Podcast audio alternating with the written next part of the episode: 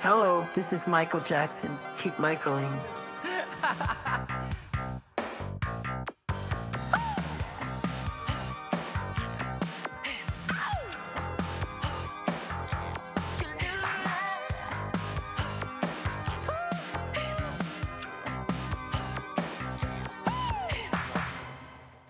Herzlich willkommen zum Michael Jackson Podcast.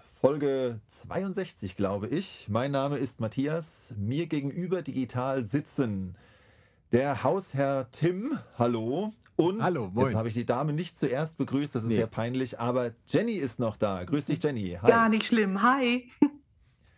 Ja, ähm, wir haben heute ein ganz besonderes Thema mit einem noch besondereren und dazu absolut passenden Vorthema unter schwierigen Voraussetzungen. Denn wir haben ähm, einen, der direkt von der Arbeit kommt, eine, der total übernächtigt ist und eine, die gerade im Jetlag steckt. Und da müssen wir mal einsteigen. Jenny, was, ähm, was steckt dir in den Knochen? Eine große Reise. Würdest Eine du uns davon mal erzählen? Also, ja, ich bin äh, Sonntag wiedergekommen aus Los Angeles. Ähm, dort bin ich äh, seit dem 27.10. gewesen. Und der Hauptgrund war die äh, Feier, das äh, Thriller-Event auf dem Anwesen der Jacksons, Havenhurst. Ja, da war ich und ja, ich bin immer noch am Verarbeiten und das war ein Traum, der in Erfüllung ging für mich. Und ähm, wenn man Träume im Leben realisieren kann, dann ist das immer etwas ganz, ganz Besonderes. Und das muss man erstmal realisieren. Und ja, ich schwebe immer noch auf Wolke 7 und freue mich, dass ich das erleben durfte. Wirklich, ja. Ja, das ist Ja. Das ist Hammer. echt Wie, Wahnsinn. wie Ja. kommt man überhaupt dahin? Also klar, mit dem Flugzeug, aber ich Mhm. meine, wie, wie kommt man bitte äh, dazu, eine Thriller-Party oder eine Halloween-Party auf Havenhurst zu feiern? Das musst du mir doch mal ganz kurz nochmal äh, Ja. erklären. Mir auch Also, bitte. also die Party wird ja jetzt schon seit längerem veranstaltet. Es gab ja vorher schon Events dort, aber die Thriller Night gibt es jetzt seit kurzem erst. Also letztes Jahr gab es die auch schon. Die äh, wird ja von Prince Jackson organisiert und äh, ist eine Fundraiser-Party eben halt für den guten Zweck. Ähm, das Event eben für die Heal LA äh, Foundation von Prince und aber auch für die Didi Jackson Foundation von 3T. Und ähm, ja, Letz das letzte Jahr habe ich das eben schon verfolgt und fand das grandios, dass Fans dorthin konnten. Und äh, war aber schwierig für uns halt zu realisieren, weil da immer noch der Travel Ban war in den USA, konnte man nicht reisen. Deswegen waren dann die äh, US-Fans dort und ich fand die Bilder so unfassbar grandios und dachte, Mensch, wie schön, wenn das auch mal für uns möglich wäre. Ja, und in diesem Jahr viele verschiedene äh, Punkte kamen da zusammen, wo ich dann glücklich sein durfte, dort mitzufliegen. Also eine Freundin von mir hatte sich sowieso mit einer anderen Freundin verabredet, dort zu sein. Da hieß es aber noch für mich, nein, ich kann nicht, weil es ja auch nicht gerade günstig und so. Äh, dann hat sich das aber doch ergeben, dass ich doch mit konnte. Und dann waren wir zu dritt am Start und haben am 27.10. diese Reise nach Los Angeles gestartet. Die eine Freundin, die mitkam, die Paige, die wohnt in Colorado und die ist von Colorado nach LA geflogen und meine Freundin Vanessa und ich eben von Düsseldorf nach LA. Wir waren zehn Tage dort und insgesamt fünf Tage mit unserer Freundin zusammen. Und wir waren dann gemeinsam auf der Party und haben dann hinterher und vorher natürlich auch noch verschiedene andere Michael Hotspots in LA abgeklappert. Das muss dann sein und es war eine super Stimmung, weil Halloween und Michael und Thriller und das passt alles einfach super zusammen. Und äh, wir hatten wirklich eine ganz, ganz tolle Zeit, tolle Leute kennengelernt, auch auf dem Event. Und ähm, ich bin so vielen Leuten in die Arme gelaufen, die ich in den letzten Jahren immer schon mal gesehen habe, irgendwo, ob das Brett Sandberg war oder äh, Prince und BG. Und äh, das war einfach die 3T-Jungs, also Taj und TJ waren da und mit denen haben wir ja dieses Jahr auch schon Zeit verbracht auf diversen Konzerten und die haben uns dann eben auch wiedererkannt und freuten uns, dass wir dort waren, freuten sich, dass wir dort waren. Und das war so eine ganz freundschaftliche Stimmung dort. Also nicht so, wir sind Fans, das sind die Stars, sondern ihr seid hier bei uns zu Hause, fühlt euch so, ähm, fühlt euch wohl und das war eine ganz, ganz schöne Atmosphäre und eben auf diesem Anwesen zu sein, wo so viel passiert ist und wo so viel Geschichte geschrieben wurde, das war einfach phänomenal und ich konnte das gar nicht realisieren. Ich musste alles anfassen. damit ich verstanden habe, ich bin jetzt wirklich da. Und äh, habe ich immer mal so über die Mauern gestreichelt und so, weil ich dachte, nee, das gibt's doch gar nicht.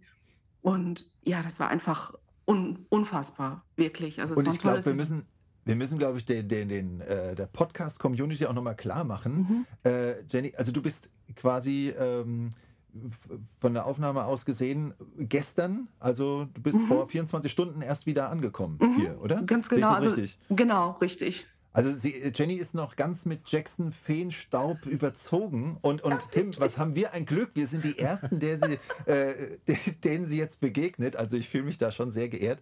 Und äh, das könnt ihr da draußen auch alle, die ihr das jetzt hört. Ähm, Jenny, mich würde es gerade noch interessieren. Also wir haben ja das Glück gehabt, dass wir ein bisschen was äh, mitkriegen konnten durch Bilder, die du geschickt hast. Mhm. Und äh, ich gehe davon aus, dass wir noch einiges dann ähm, beim Malibu Fanclub auf ja. äh, Instagram und auch auf Facebook wahrscheinlich noch sehen dürfen. Genau, ich muss das erst ein bisschen noch sortieren und Klar, ne, bearbeiten ja, und so. Deswegen, da braucht man immer ein paar Tage für. Aber, äh, ja. zum, das, das eigentliche Event äh, Thriller Night, also ich meine, das waren alles mhm. Events, die du dort erlebt hast, aber die, die Thriller Night selbst, mhm. die ist ja, das hatte mich nämlich erstmal ein bisschen überrascht, die ist ja nicht an Halloween selbst, die ist ja ein paar Tage vorher, richtig? Genau, also, der, also Prince führt das immer am Wochenende vor Halloween durch. Mhm. Es sei denn, so. Halloween fährt halt am Wochenende, dann wäre das natürlich praktisch, aber damit die Leute eben hingehen können, weil Freitag, Samstag ist natürlich praktischer für die Leute als montags oder mittwochs oder wie auch immer. Deswegen immer das Wochenende vor Halloween und deswegen war es jetzt dieses Mal äh, am, jetzt muss ich nochmal in meinen schlauen Kalender gucken. der 31. war Montag. Äh, genau, weil es war ja, der 28. war ja ein Freitag, da war die mhm. erste mhm. Night, es war ja diesmal auch auf, an zwei Nächten ähm, am Freitag und am Samstag eben 28. und 29. Und äh, ich war eben am 29. da, am Samstag. Genau. Wahnsinn. Das ist, und verrückt. Äh, äh ja, absolut ja. verrückt. Das ist äh, wirklich gar nicht, gar nicht so, so wie du das, Jenny, jetzt gar nicht in Worte fassen kannst. So ist es für, für uns, behaupte ich mhm. jetzt einfach mal auch irgendwie total schwer zu kapieren. Da fährt jemand, den man äh, jetzt so kennengelernt hat, da einfach mal hin. Ähm, jetzt noch die Frage, wie, wie läuft dann dieser Abend selbst ab? Ich meine, es gibt ja kein festes Programm, aber man hat ja, konnte so ein bisschen mhm. auch was sehen, äh, ein paar Videos, da werden ja doch mal, eine, werden doch mal Reden gehalten und mhm. es sind verschiedene Bereiche dort äh, geschmückt und nicht geschmückt und doch zugänglich. Wie, ja. wie läuft das denn ab? Also was natürlich schon mal richtig cool ist, ich war ja schon ein paar Mal in LA und war immer schon vor diesem Anwesen, vor diesem ovalen, dunklen Tor und habe da Fotos gemacht und wusste ja nie, wie das dahinter aussieht. Also wie weit geht das rein? Wo fängt das an? Wo hört das auf? Wie groß ist das Anwesen überhaupt? Und dass man da jetzt wirklich an dem Abend hinkam, das Tor war auf und man konnte da durchlaufen, das war schon, ja, also vor dem Tor war auf jeden Fall so Tische Dort stand, äh, haben dann äh, Bedienstete gesessen, also Mitarbeiter von, von, äh, vom Estate, also von dem Jackson Estate, nicht Michael Jackson Estate. Ne? Also der Jackson Estate, dem gehört eben Havenhurst, steht auch überall drauf, The okay. Jackson Family Estate, so. Und äh, dort saßen dann eben auch John Muto und äh, verschiedene andere und haben dann, sind dann Listen durchgegangen. Da musste man eben hingehen die Bestätigungs-E-Mail vorlegen und Personalausweis, also irgendetwas, Reisepass oder Ausweis, dass man überhaupt da rein darf. Und dann war das so ein bisschen wie am Flughafen. Man lief dann auch durch, durch solche Schleusen, äh, ja, damit man eben gucken konnte, ob die Leute irgendwas an sich haben, was vielleicht gefährlich ist oder in den Taschen. Dieses Übliche. Und dann konnte man eben durch dieses, also durch dieses Tor gehen, durch so einen langen Gang. Und links und rechts waren dann Bilder von Michael, von den Jacksons, von Michaels Kindern. Ganz viele Etappen aus der Zeit der Jacksons waren dann da, lief man dann entlang. Das fand ich schon toll. Ich denke so, nee, wo läufst du denn hier gerade her? Und dann läuft man eben auf dieses Haupthaus zu mit diesem berühmten Brunnen, auch an so einem Security-Häuschen vorbei. Waren halt auch die ganze Zeit Securities da, die natürlich alles auf Bildschirm verfolgt haben. Ne, ist logisch. Ähm, die hat man aber gar nicht richtig mitbekommen. Und das Haus war halt schön geschmückt. Es war überall hing Kronleuchter, alles war mit LEDs geschmückt. Jetzt natürlich Thriller 40 war nochmal etwas ganz Besonderes, weil natürlich dann alles auf Thriller äh, ausgelegt war. Ein großer Schriftzug Thriller 40 direkt am Eingang, ein roter Teppich mit einer Bande, wo man dann eben auch sich vorstellen konnte und äh, Fotos machen konnte, auch mit den prominenteren Gästen. Äh, ja, dann lief man weiter durch, kam zu einer Tanzfläche, die extra da aufgebaut worden ist, äh, mit Bühne, mit allem. Dann wurde das Palace Theater, da wo Michael ja Thriller gedreht hat, dort nachgebastelt, nachgestellt. Das sah wirklich so aus wie das eben in Downtown LA. Das wurde dann eben nach Havenhurst gebracht quasi. Dann gab es weiter, man konnte weiter durchgehen durch das ganze Anwesen. Und TJ Jackson hat uns dann auch gezeigt, da oben, da hat immer mein, äh, äh mein äh, Onkel gesessen, äh, Michael, und dort war Catherine Zimmer und da war Michaels Zimmer und er hat uns das alles auch so ein bisschen gezeigt. Das war total schön. Und man konnte auch noch weiter durchgehen. Dann kam nämlich hinterher noch so ein Pavillon, so ein weißer und so ein Steg über so einen kleinen Fluss, eine Poolanlage mit so Löwenköpfen. Das kennt man auch alles von irgendwelchen Bildern. Da steht Joseph schon mal vor. Oder wenn man den Film An American Dream schon mal gesehen hat. Ja. Das wurde auf Havenhurst tatsächlich ja auch gedreht. Und ich habe mir danach den Film angeguckt und denke so, nee, da warst du und da warst du und da warst du. Also das war ganz toll. Und man durfte ja auch ins Haus reingehen. Also das Haus äh, durfte man ja auch äh, begehen und dort gab es dann auch Essen und Süßigkeiten und Getränke und ein Legacy Room, der vorher aber auch schon ein Raum für Awards war. Da hatte Michael damals schon seine Awards drinstehen, auch die Jacksons. Und jetzt hat Prince gesagt, okay, das machen wir wieder. Deswegen passte das schön. Und dann konnte man unter anderem die acht Grammys ähm, bewundern, die Michael in dieser einen Nacht gewonnen hat und verschiedene American Music Awards und, und MTV Awards. Und das war ja nur ein Bruchteil von dem, was Michael gewonnen hat. Aber das war ein Moment, wo ich wirklich Tränen in den Augen hatte, wo ich diese acht Grammys da gesehen habe, weil ich dachte, ja. das ist ein richtig großes Stück Musikgeschichte und das siehst du gerade und da stehst du gerade. Und dann gab es die Maze, also ein äh, äh, gruseliger, dunkler Gang, den B.G. Jackson immer jedes Jahr macht ähm, wo die Leute sich gruselig durchschleichen können und erschrocken werden und angefasst werden und so, also richtig Halloween-mäßig. Und in dem Gang gab es dann aber auch einen äh, Moment, wo dann klar, quasi ein kleines Kino dargestellt worden ist, wo man von hinten Ola und Michael sitzen sieht. Also ganz süß gemacht, dass man sich wirklich so fühlt, als wäre man in dem Thriller-Video. Und ähm, ja, es war halt überall, gab es was zu entdecken.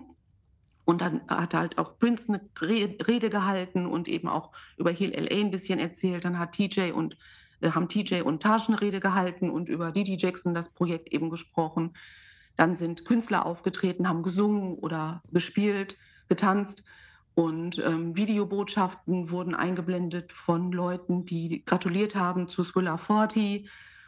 Das war, äh, ja, das war un unglaublich. Und das erste Mal wurde jetzt eben auch das Studio ähm, zur Verfügung gestellt, dass man da reingucken konnte. Also man konnte nicht reinlaufen, aber es war eine große Glasscheibe davor und man konnte reinschauen, wo Michael eben jeden Tag quasi saß und äh, Off the Wall aufgenommen hat, Thriller aufgenommen hat und Teile von Bad. Und das war auch irre, da mal einfach reinzuschauen und das zu sehen und ja, und immer ist einem jemand über den Weg gelaufen, der damit auch etwas zu tun hatte. Leute, die mit Michael gearbeitet haben und du denkst so, ach, den kennst du doch auch und ach, wer war er denn nochmal? Und das war alles, und das war auch schwierig, weil die Leute ja fast alle verkleidet waren. Und deswegen hat man viele nicht sofort erkannt und man dachte, nee, der war auch da, Mist, habe ich nicht erkannt. So am Ende, wenn man wieder zu Hause war. Aber viele hat man eben auch gesehen und konnte mit denen sprechen. Travis Payne und Sugarfoot und ich kriege das alles gar nicht mehr so auf die Reihe, wer da alles war, weil es waren so viele da und auch viele äh, Influencer aus der MJ-Community, die ich sehr gerne mag, wie der Mike in Venice, also German in Venice oder mhm. die, ähm, das MJ Fangirl TV. Äh, das war einfach, man, man hätte da zwölf Stunden, 20 Stunden bleiben können und es wäre immer noch interessant gewesen. Aber wie viel wart ihr da? Um, um zwölf ist dann, äh, wie viele Stunden wart ihr da? Also wann, wann sieben, ist da Schluss? Von sieben bis zwölf. Also okay. direkt wirklich auch kurz vor zwölf, it's close to midnight und so, ja. haben sie dann gesagt, ja. so, ne, ja. jetzt äh, bitte alle langsam raus. Und ähm, ja, dann mussten wir eben gehen und alle waren traurig. alle wären gern noch geblieben. Wenn du sagst, man darf das alles begehen, mhm. wie, wie offen ist dann dieses Haus? Also das sind, das sind ja, es geht ja sicherlich um andere Dimensionen, aber das ist ja mhm. nicht das, das ganze Haus darf man bestimmt Nein, nicht. das sind Teile eben. Ne? Das ist ja. einmal der, der Haupteingang okay. unten, ähm, wo man, äh, da kennt man ja auch Bilder von der Treppe, mhm. wo eben zum Beispiel Catherine und Joseph auf dem Motorrad davor sind oder ja. die ganzen Jacksons auf der Treppe platziert sind, quasi für einen Fotoshoot. Diese Treppe, da konnte man eben auch drüber laufen. Das war dann das Ende der Maze. Da ging man dann runter. Mhm. Und eben auch die Räumlichkeiten, wo dieses, dieser Legacy Room war oder der, ähm, der Essensraum. Das waren ja eigentlich dann auch normale Räume des Hauses. Nur natürlich die Treppen hoch, da waren dann die privaten Räume, also Schlafzimmer und solche äh, Geschichten. Das haben wir nicht gesehen. Ja, klar. Also die unteren Bereiche, da konnten wir hin. Und äh, selbst die Gästetoilette der Jacksons durften wir benutzen. Das hört sich jetzt doof an, aber ich habe gedacht, nee, das gibt's doch gar nicht. Bin jetzt hier auf, auf der Toilette der Jacksons. Ja. Also, Moment, das sind doch. Das sind doch Stars. Stars gehen doch gar nicht auf Toilette. Ja, ne? Die, geht doch gar nicht. Mit goldenen Hähnen. Und ich dachte, boah, die waren bestimmt schon da, ne, als die Jacksons hier waren. Ja, also das war alles so surreal. Ich habe wirklich jedes, jeden Moment dort aufgesogen und auch die, die, dieser, dieser Weg zu diesem Haupteingang hin, den haben die so als Billie Jean Way gemacht, also dass die einzelnen ja, äh, Fliesen quasi leuchteten und so. Das habe ich also gesehen, das, ja, stimmt. Das war ja. wirklich irre und deswegen, das waren diese ganzen Kleinigkeiten, die man versucht hat aufzusaugen, aber es waren so viele und dann wurde man wieder angesprochen oder man selbst hat jemanden gesehen und hat jemanden angesprochen. Ich habe auch nichts Ich habe dich in dem Video gesehen bei MJ Fangirl. Äh, ja. die, hatten, die hatten ein längeres Video. Weiß ich, mhm. ich weiß nicht, ob du selber schon gesehen hast. Ja. Ja, okay. Die kommt nämlich irgendwann, ähm, sieht, sie, sieht sie dich irgendwo und sagt, ah, Jenny, Jenny, come on, come on, Jenny. Komm into my blog. Ja, und ich denke so, nee, okay, sie läuft hinter mir her und fragt mich, ob ich in den Blog kommen kann. Ja, okay, alles klar. Lustig. Das, das war so lustig. Ja, ja, die ist auch sehr, sehr, sehr lieb und ich habe mich schön. auch schon mit ihr mal privat in L.A. getroffen. Also ein ganz liebes Mädel, auch ihr Mann. Hm. Und ähm, deswegen haben wir uns auch gefreut, dass wir uns eben dort gesehen haben. Wir haben ja auch ein Baby bekommen und deswegen war nicht klar, ob äh, die überhaupt dort sein können. Und als ich sie dann da gesehen habe, habe ich mich total gefreut. Also es war wirklich, ähm, ja, und dann eben auch die hinterher, wo, wo das Programm quasi beendet war, wo wir einfach nur noch tanzen durften, die Stimmung, das war unglaublich. Also zwischendurch hat der DJ immer die Musik ausgemacht und wir haben alle als Einheit den Song weitergesungen. Das war einfach so ein, das waren so Gänsehautmomente, Man in the Mirror und du guckst dich um und neben dir steht BG und schräg gegenüber winkt TJ und oben steht Tito und du denkst, nee, warum bist du hier und passiert das gerade wirklich? Ja, das war wirklich eins der schönsten Erlebnisse, die ich jemals hatte. Also das werde ich niemals vergessen. Ja. Ja. Eine Frage habe ich noch. Ist mhm. Catherine eigentlich noch auf Havenhurst? Also lebt sie da noch? Nein, also die ist vor, vor einigen Jahren ist sie nach äh, Calabasas umgezogen. Das ist auch ja. ein Stadtteil von LA. Ähm, das ist aber dann so ein ähm, Bereich, wo man mit so einem Code immer nur rein kann. Also mhm. der ganze Ortsteil ist quasi bewacht und ich ja, glaube, okay. das wollte sie dann auch später mal, weil Havenhurst ist schon sehr nah an der Straße. Ähm, du gehst raus aus dem Tor, bist auf der Straße. So und mhm. das ist vielleicht nicht so schön gewesen, das ein oder andere Mal vielleicht für Catherine. Sie wollte vielleicht lieber ihre Ruhe haben. Aber sie hat ja sehr lange auf Havenhurst gewohnt und auch mit Michaels Kindern, kurz mhm. nach Michaels Tod. Genau. Und äh, Latoya hat ja auch eine Zeit lang dort gewohnt und Paris auch mit ihrem Ex-Freund damals hat dort gewohnt. Also eigentlich steht dieses Anwesen in Jacksons eben zur Verfügung, ähm, wenn sie mal ein Haus brauchen. Und äh, im Moment wohnt eben dort niemand. Und deswegen kann Prince das natürlich gut nutzen, um diese Veranstaltungen dort zu planen. Weil er hat auch gesagt, dass die zwei Monate ähm, eben immer brauchen, um das alles so vorzubereiten, um das alles so zu schmücken, um das alles so, ne, man weiß ja selber, was so eine kleine Feier schon immer für eine ja. Arbeit ist. Und wenn du sowas Großes auslegst, ne, und dann eben, da war ein Hotdog-Stand, da war ein Popcorn-Stand, da war äh, Eis, da war äh, drei Bars. Also das muss man ja auch erstmal alles dahin schaffen und da muss man erstmal die Leute für haben und das ist natürlich immer viel Arbeit, aber das ist gut, dass da keiner wohnt, da hat er Zeit, da hat er die Ruhe und kann das alles vorbereiten. Und das ist wirklich ein großartiges Event, ja.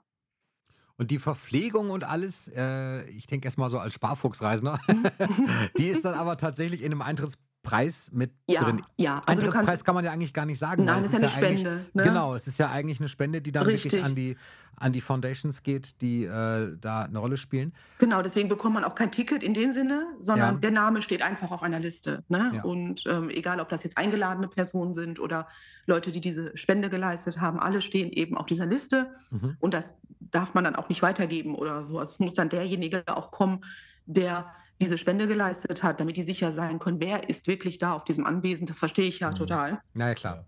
Und äh, ja, aber das, das lohnt sich und das ist einfach, ja, da ist so viel passiert und auch wenn man diesen, die, diesen Film wirklich nochmal schaut, äh, The Jacksons in American Dream, da sieht man ja auch, wie viel auf Havenhurst passiert ist. Also wie viele Mhm. einschneidende Momente auch in dem Leben der Jacksons, Michaels äh, Sprung in die Solo-Geschichte oder Catherines ähm, Entdeckungen, was Joes Fremdgehen angeht und all solche Sachen äh, sind ja auf Havenhurst passiert.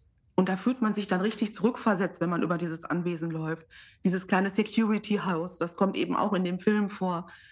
Da, da denkst du, aha, ja, stimmt, da war das und da ist dies passiert und da saß Latoya und da war Janet und das ist halt ein, ein Ort voller Geschichte und das hat mich so berührt und das fand ich, das werde ich für immer, immer im Herzen tragen. Das war wunderschön. Ja, und vielen Dank, dass du das mit uns hier teilst. Das ist ja wirklich. Ähm, Gerne. Ja, du, hast, du hast keine Kosten und Mühen gescheut, um den Podcast hier ähm, wirklich so zu supporten und uns richtig einzuführen. Und es ist ja wirklich unglaublich, dass du wirklich im Thriller 40 Jahr dann Mhm. dort bist. Ja, und jetzt äh, kommst du zurück und wir reden hier über den, den, wollen über den jungen Michael sprechen Mhm. und du hast jetzt alles hautnah erlebt. Also das ist Ja. wirklich, äh, wirklich fantastisch eigentlich. Deswegen dachte ich auch, Ich- wenn ja. da, dann bei Thriller 40, weil das passte jetzt einfach nochmal doppelt und dreifach, weil ne, Thriller und Halloween und Ja. dann auch so ein Jubiläum, das war einfach passend. Und da habe ich gedacht, wenn nicht jetzt, wann dann? Und deswegen bin ich unglaublich froh, dass das geklappt hat. Toll, toll. Ja, Ja, okay, also äh, Tim, wir gehen dann zu Bad 40 hin. Oder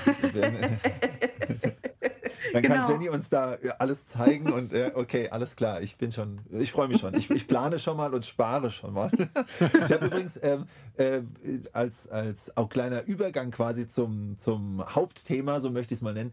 Ich hab's, ähm, euch habe ich ja vorhin schon gesagt, im Alex Gernand Buch steht bei der Zeitleiste ja dran, 5.5.71. Da sind die Jacksons dann quasi auf dieses Anwesen äh, gezogen, ja, Mhm. oder dort, dorthin gezogen. Und also Jenny war jetzt 51,5 Jahre später vor Ort und hat sich alles angeschaut. Und äh, den Film, Genau. den du erwähnt hast, American Dream, äh, The Jacksons and American Dream, den werden wir heute bestimmt auch noch ein paar Mal erwähnen. Ne? mhm. genau, Das, das passt äh, einfach ganz gut. Ja, er führt auch keinen Weg dran vorbei. Der ist auch nach wie vor, finde ich, einfach, ähm, bis auf so ein paar Sachen wie das falsche Geburtsjahr von Michael oder so, ist er auch eigentlich ganz gut. Ja, ich finde den auch ganz gut gemacht. Also auch der, der Michael-Darsteller des späteren Ja. Michael, der war grandios, wie ich finde. Und ähm, ja, man merkte eben auch, dass die Jacksons da auch selbst hinterstanden oder stehen, weil Jermaine hat ja das, den Film mitproduziert und eben auch auf Havenhurst gedreht. Und dann ist das alles irgendwie auch authentisch. Und äh, Ja. deswegen mag Ja. ich den Film ganz gern. Ja. Ja. Und ähm, Michael selbst, ähm, Michael selbst hat ja auch viel, wie soll ich sagen, ähm, hat, hat ja auch immer versucht, so ein bisschen seine Geschichte zu präsentieren. Mhm. Ähm, ich denke jetzt, ich werde jetzt gleich äh, mal ins Thema ein bisschen einführen und da werde ich auch aus Moonwalk, aus der äh, Autobiografie ähm, zitieren, werden wir heute bestimmt hier und da immer wieder mal. Oder ich habe jetzt auch einführend hier für unser, oder, oder ja doch, äh, mich, mich, mich einführend in das Thema auch nochmal Moonwalker geguckt, also gerade den, ähm, den Anfang. Michael war das ja auch immer wichtig, einfach zu zeigen, wo er herkommt und was Mhm. musikalisch so alles passiert ist und war ja natürlich zu Recht auch stolz auf, auf all diese Erfolge.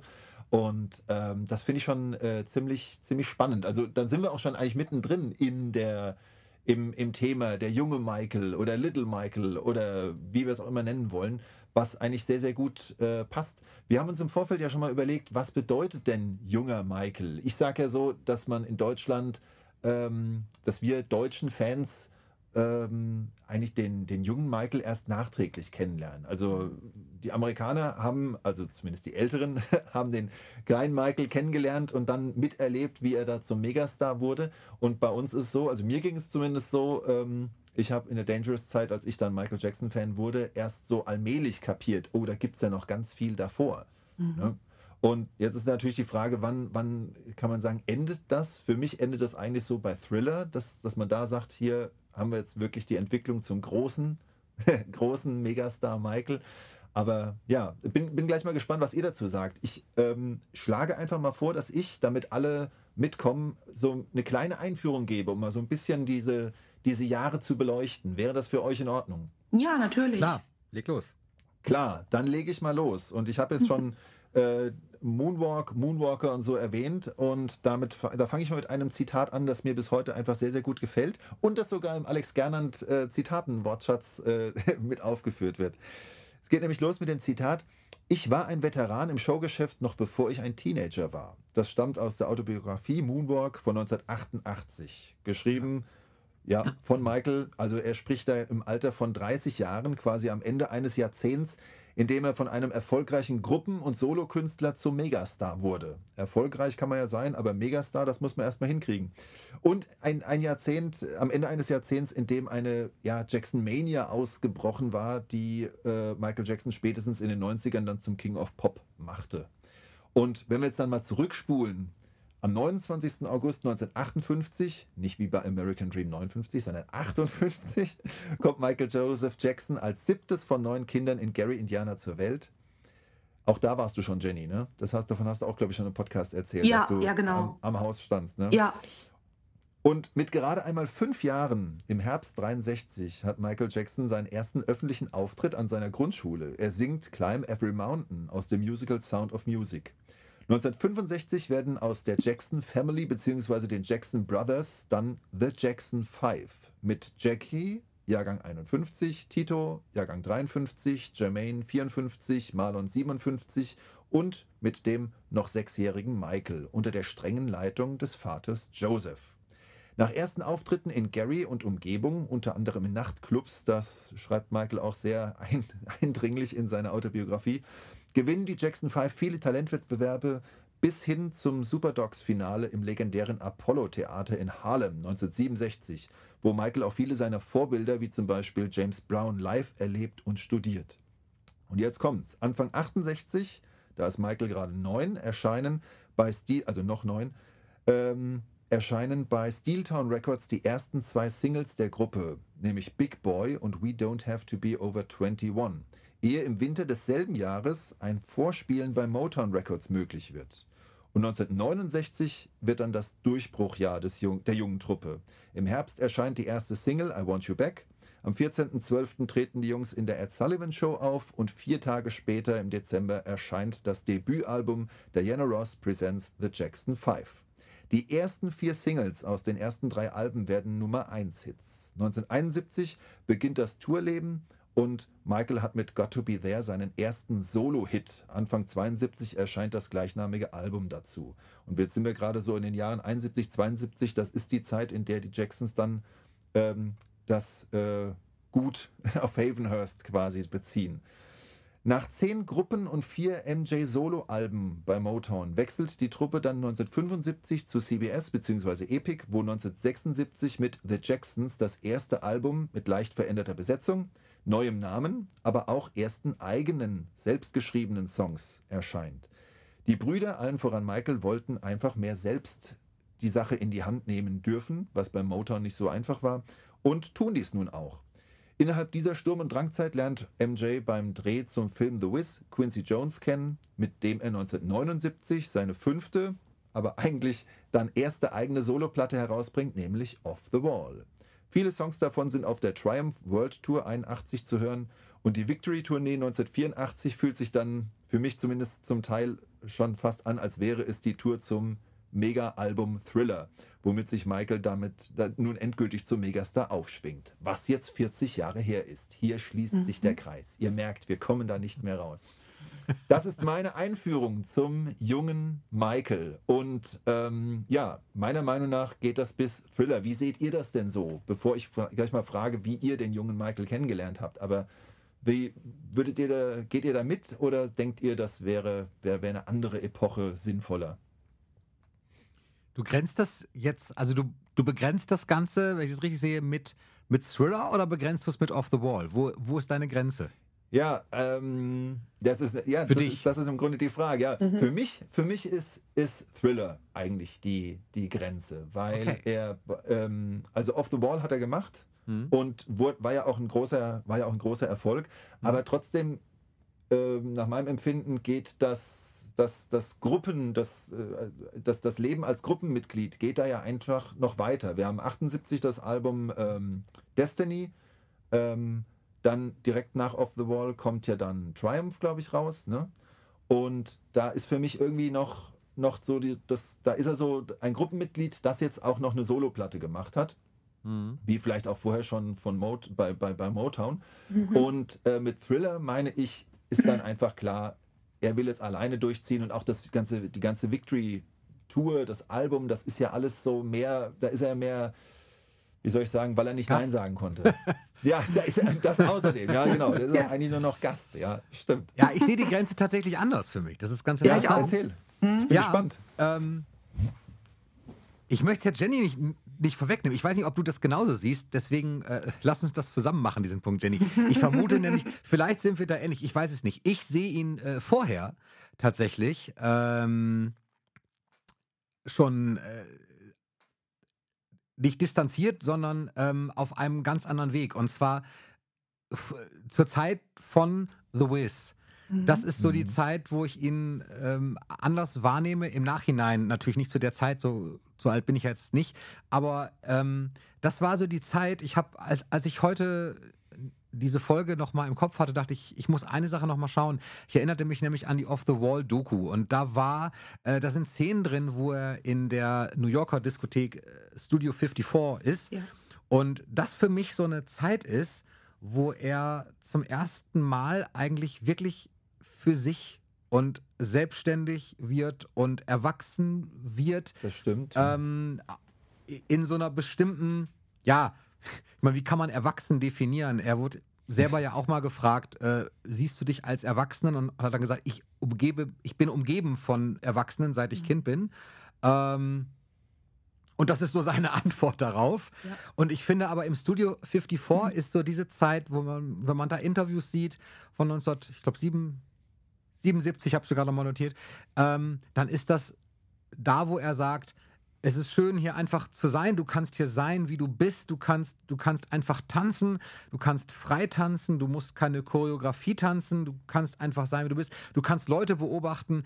Er war im DJ-Pult und hat viel geguckt, viel beobachtet ähm, und auch mit Menschen aus eben seinem Berufsfeld, äh, mit denen er sonst gar nicht in Kontakt gekommen wäre, äh, weil sie ganz, ganz andere Dinge gemacht haben. Und daraus dann so dieses ganze The Whistling. Also ich glaube, dass diese New Yorker Zeit, die er da hatte, äh, für ihn ganz wichtig war. Und Das stimmt. ähm, Allein weil er halt dann nicht mehr, nicht mehr so in den, ich nenne es jetzt mal so böse, in den Fängen der Familie war. Ne? Da Ja. war er halt viel Genau. für sich. genau. Ja, das stimmt. Und das ist, das ist für mich so ein, so ein Einschnitt. Mhm. Ist, Ich verstehe, was du mit Thriller meinst, aber ich sehe das noch so ein ganz kleines bisschen vorher. Mhm. Ja, für mich war ja, auch immer off, off the Wall so quasi der Schnitt. Also für mich beginnt mit Off the Wall Michaels Solo-Karriere und ähm, klar, er hat vorher auch schon Soloalben gemacht, aber die verbinde ich dann doch eher wirklich, vielleicht auch wegen Motown, noch mit den Brüdern und mit der Familie. Mhm. Und ähm, gerade auch, äh, was Tim auch gerade ansprach, The Wiz, da war er ja auch ganz lange in einem Apartment mit Latoya. Also die beiden haben ja zusammen gewohnt. Und äh, das war ja dann nochmal was ganz anderes, weil vorher war er immer mit seinen Brüdern unterwegs, jetzt mit seiner großen Schwester. Ich glaube, das war dann nochmal ein ganz anderer Blickwinkel auf vieles. Und ich glaube, da hat er wirklich so eine andere Persönlichkeit auch entwickelt oder seine Persönlichkeit weiterentwickelt, sagen wir es lieber so. Und äh, die Brüder, die liefen da irgendwie nur noch so mit. Also das soll jetzt nicht äh, schlecht gegen die Brüder sein. Äh, ich möchte da jetzt nichts Böses sagen, aber er ist so, so aus sich rausgekommen und, und hat, ist so einen Wahnsinnsweg gegangen ab diesem Moment, dass die Brüder waren zwar noch da, aber über die sprach man gar nicht mehr so viel. Ne? Es war dann der Solo Michael oder Michael featuring The Jacksons oder ne, irgendwie so etwas. Das war natürlich dann auch nicht nett den Brüdern gegenüber. Die dachten wahrscheinlich auch, was ist denn jetzt hier los? Aber so lief es halt. Und ähm, ich finde auch so The Wiz of the Wall, das spielt ja irgendwie so in derselben Ära quasi. Das Mhm. ist ja die, das ist dieselbe Ära. Das nehme ich auch immer so als Einschnitt. Das eine bedingt das andere, ne? Genau. Also The Wiz führte letztendlich durch Quincy Jones dann Richtig. zu, zu Off the Wall. Das baute Ich- ja aufeinander auf. Ja, ich fand auch, dass tatsächlich, du sagtest das gerade, Jenny, dass, ähm, ich sehe das ähnlich. Es gab ja vorher Soloalben von Michael zu Motown-Zeiten und die empfinde ich aber immer so, das ist, das ist wie so ein Marketing-Ding Mhm. für mich Ja. so ein bisschen. Also so, so ja, es gibt Soloalben, wir stellen nochmal den Solokünstler heraus, um dann nochmal eine eine andere Sparte zu eröffnen oder nochmal ja. so, einen, so einen eigenen Weg zu fahren. Aber mhm. ich konnte das auch nie wirklich so richtig trennen, weil es auch nicht so wahnsinnig unterschiedlich war. Richtig, das klang eher so auch wie die Jackson so, ne? Im Prinzip das, ja. Mhm. Genau. Ja, okay, kann, ich, ich kann, kann das äh, nachvollziehen, was ihr sagt und habe jetzt auch da, während ihr geredet habt, auch nochmal die, die Live-Platte, äh, beziehungsweise jetzt hier als CD gerade mal rausgeholt von 81. Also das ist ja mhm. die Triumph Tour, ne? Und da sind 14 Tracks drauf mhm. und äh, fünf Songs sind von Off the Wall, wenn ich mich mhm. jetzt nicht vertue. Ne? Das Off the Wall, was haben wir noch? She's Out of My Life, Rock with You, Working Day and Night, Don't Stop Till You Get Enough. Mhm. Ja, also es sind fünf. Dann äh, ist auch noch zwischendrin Ben, also der Song Ben, was ja mhm. auch ein Solo Hit von Michael ist. Ne? Also, mega erfolgreich. Ähm, mhm. Ja, ja, mega erfolgreich. Es ist, ähm, man hatte da sogar bei den, bei den, äh, na, helft mir, äh, Oscar. Goldenen Jungs, bei der Oscar-Verleihung, genau. Oscars für, für beste Filmmusik oder besten Filmsong, ne? Genau, Richtig, da hat er mitgesungen, also war nominiert und, und mhm. ähm, hat ja auch hat einen Auftritt gehabt da. Ne? Mhm, ja. Genau, ähm, ja. Genau, also will sagen, dass dann wirklich äh, sechs, sechs Solo-Sachen, sechs von 14 äh, Songs auf dieser Live-Platte sind Michael Solo. Da habt ihr natürlich recht. Also das, ähm, ja, okay, ich gehe ich geh mit euch, aber ähm, sehe, sehe wirklich. Ähm, nein, nein, aber ähm, so, so ein bisschen habe ich diese Thriller, bleibe ich, bleib ich da so, dass mhm. er da dann wirklich also spätestens nach Thriller konnte auch keiner der Brüder mehr das verheimlichen, dass, dass er da wirklich seine eigenen Wege geht und das auch äh, nicht nur mit Fug und Recht, sondern auch mega erfolgreich. Ja. Daher, ja. Ja. Das sind beides Daten, die ihre Berechtigung haben, ne? auf unterschiedliche ja. Art und Weise mhm. einfach. Das ist, Wir haben ja, äh, Tim, du bist ja mit Bad quasi in die Michael in, de, in deine Michael-Ära eingestiegen, äh, mhm. Jenny und ich mit Dangerous. Mhm. Ähm, man hat ja dann im, äh, im jungen Alter dann doch relativ bald rauskriegt, okay, da gibt es noch, gibt's noch äh, Solo-Alben davor. Ja, mhm. äh, Tim, bei dir waren es Thriller und Off the Wall, bei uns Jenny war es halt dann noch Bad dazu, dass man mhm. äh, gehört hat. Und irgendwann hat man gemerkt, dass es noch mehr gibt mit Michael Jackson drauf. Wie habt ihr den denn, wie habt ihr den denn kennengelernt, diesen jungen Michael? Also bei mir eigentlich erst recht spät, muss ich sagen. Also wie du gerade schon erwähnt hast, bin ich ja auch mit Dangerous Fan geworden. Und äh, da hat es mich ja dann erwischt und dann habe ich mir die Alben, die es schon gab, eben gewünscht von meinen Eltern oder irgendwie mal zum Geburtstag oder so. Und dann kriegte man dann Thriller und Off the Wall und Bad. Und äh, ich habe dann in verschiedenen Büchern schon mal gelesen, ja gut, der war auch schon als kleiner Junge erfolgreich mit seinen Brüdern. Aber da wusste ich auch noch gar nicht, wie die Brüder hießen und konnte die auch alle gar nicht auseinanderhalten. Ich habe mich damit einfach überhaupt nicht beschäftigt. Und wo ich dann älter wurde, da kriegte man mal ein bisschen mehr, mit, hat mal mehr gelesen. Ich finde auch, gerade wenn man dann vielleicht mehr Bücher liest oder irgendetwas, dann kommen ja immer mehr die Jackson Five und die Jacksons kommen ja immer vor. Dann äh, unweigerlich beschäftigt man sich ja ein bisschen mehr damit, je mehr man liest oder Dokus guckt oder wie auch immer. Und ich muss ganz ehrlich sagen, dass ich mich erst nach Michaels Tod richtig mit den Jacksons beschäftigt ja. habe Ach, und komm, mit, den, mit J5 und so. Ja, wirklich. Weil ähm, ich nach seinem Tod, das war wirklich eine ganze lange Phase, wo ich nur seine Musik gehört habe. Nur. Es gab für ja. mich überhaupt gar nichts anderes in meinem CD-Player, auf dem Stick oder was, nirgendwo. Und irgendwann kannte man ja alles. Und hat, äh, ja, keine Ahnung, wo ist schon 54 Mal gehört und dachte, Mensch, da gibt es aber, glaube ich, noch mehr in seinem Repertoire. Und dann habe ich mal so mich auf die Suche gemacht nach anderen Songs, früheren Songs von ihm und stieß dann eben auf diese ganzen J5 und Jacksons Alben und habe gedacht, die sind auch grandios, das gefällt mir richtig gut.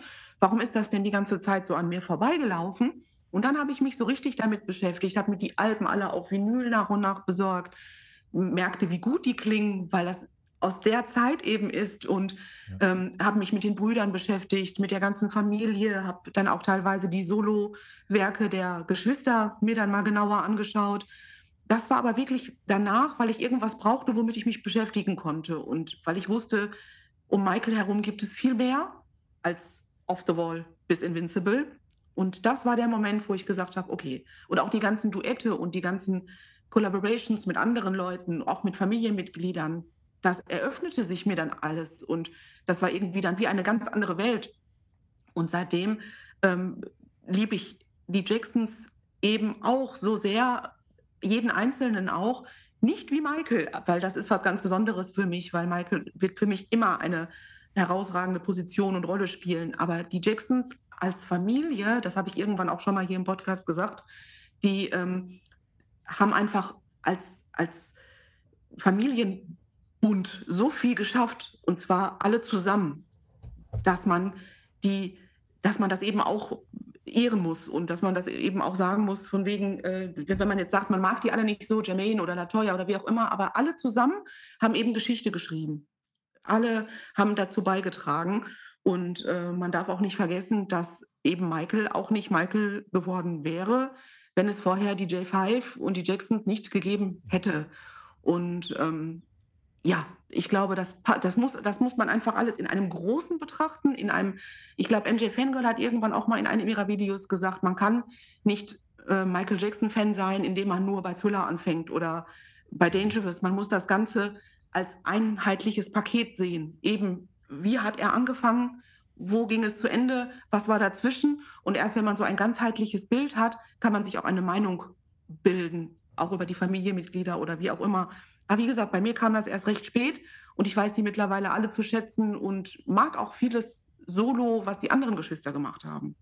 Aber wie ich gesagt. bin ja total platt, wenn du wirklich erst 2009 angefangen hast, Mhm. der, was du in den 13 Jahren alles, also ich werde ja gleich, wenn ich gleich erzähle, bei mir ging das ja dann Mitte der 90er los, aber ich habe das, äh, ich habe also also über zehn Jahre mehr als du, aber äh, dass ich jetzt dann hier mit allen per Du bin und und alle knuddeln ge- schon geknuddelt habe, also das hast du in 13 Jahren hingekriegt, meine Güte. Ja, das, ist, das, das fasse ich auch selber nicht. Also ich muss auch ganz ehrlich sagen, 2013 war ja mein allererstes Mal in den USA. Das heißt, Ja. nächstes Jahr habe ich Zehnjähriges. Und ähm, was in der Zeit alles passiert ist und ähm, was ich da alles erleben durfte, das ist, ja, weiß ich auch nicht. Also man sagt ja immer, man soll im Jetzt leben und alles machen, was irgendwie geht. Ich habe das wirklich durchgezogen und ähm, ich bereue davon auch nichts. Und ähm, ich, ich bin da eben da ja auch frei, weil ich ja ke- äh, ich, ne, ich habe ja da jetzt keine Kinder oder wie auch immer, wo ich jetzt sagen muss, okay, da muss ich jetzt Rücksicht nehmen und ich kann jetzt nur in dem und dem Zeitraum fliegen oder ich kann jetzt nur das. Ich bin da ja dann ein bisschen flexibel und kann auch öfter mal irgendwo spontan hin. Das war dann mein Glück in diesen letzten Jahren. Und das habe ich eben dann auch so gut, es ging ausgenutzt. Ich habe einen tollen Chef, der das auch unterstützt, der sagt, alles klar, geh. Ne? da musst du hin. Und das ist, da, da spielt halt vieles zusammen, wo ich eben Glück hatte. Und ja, ich bin froh, dass ich das alles gemacht habe, weil man weiß ja auch immer nicht, ähm, wie lange kann man das machen oder wie läuft das Leben in drei, vier Jahren. Man weiß das alles nicht.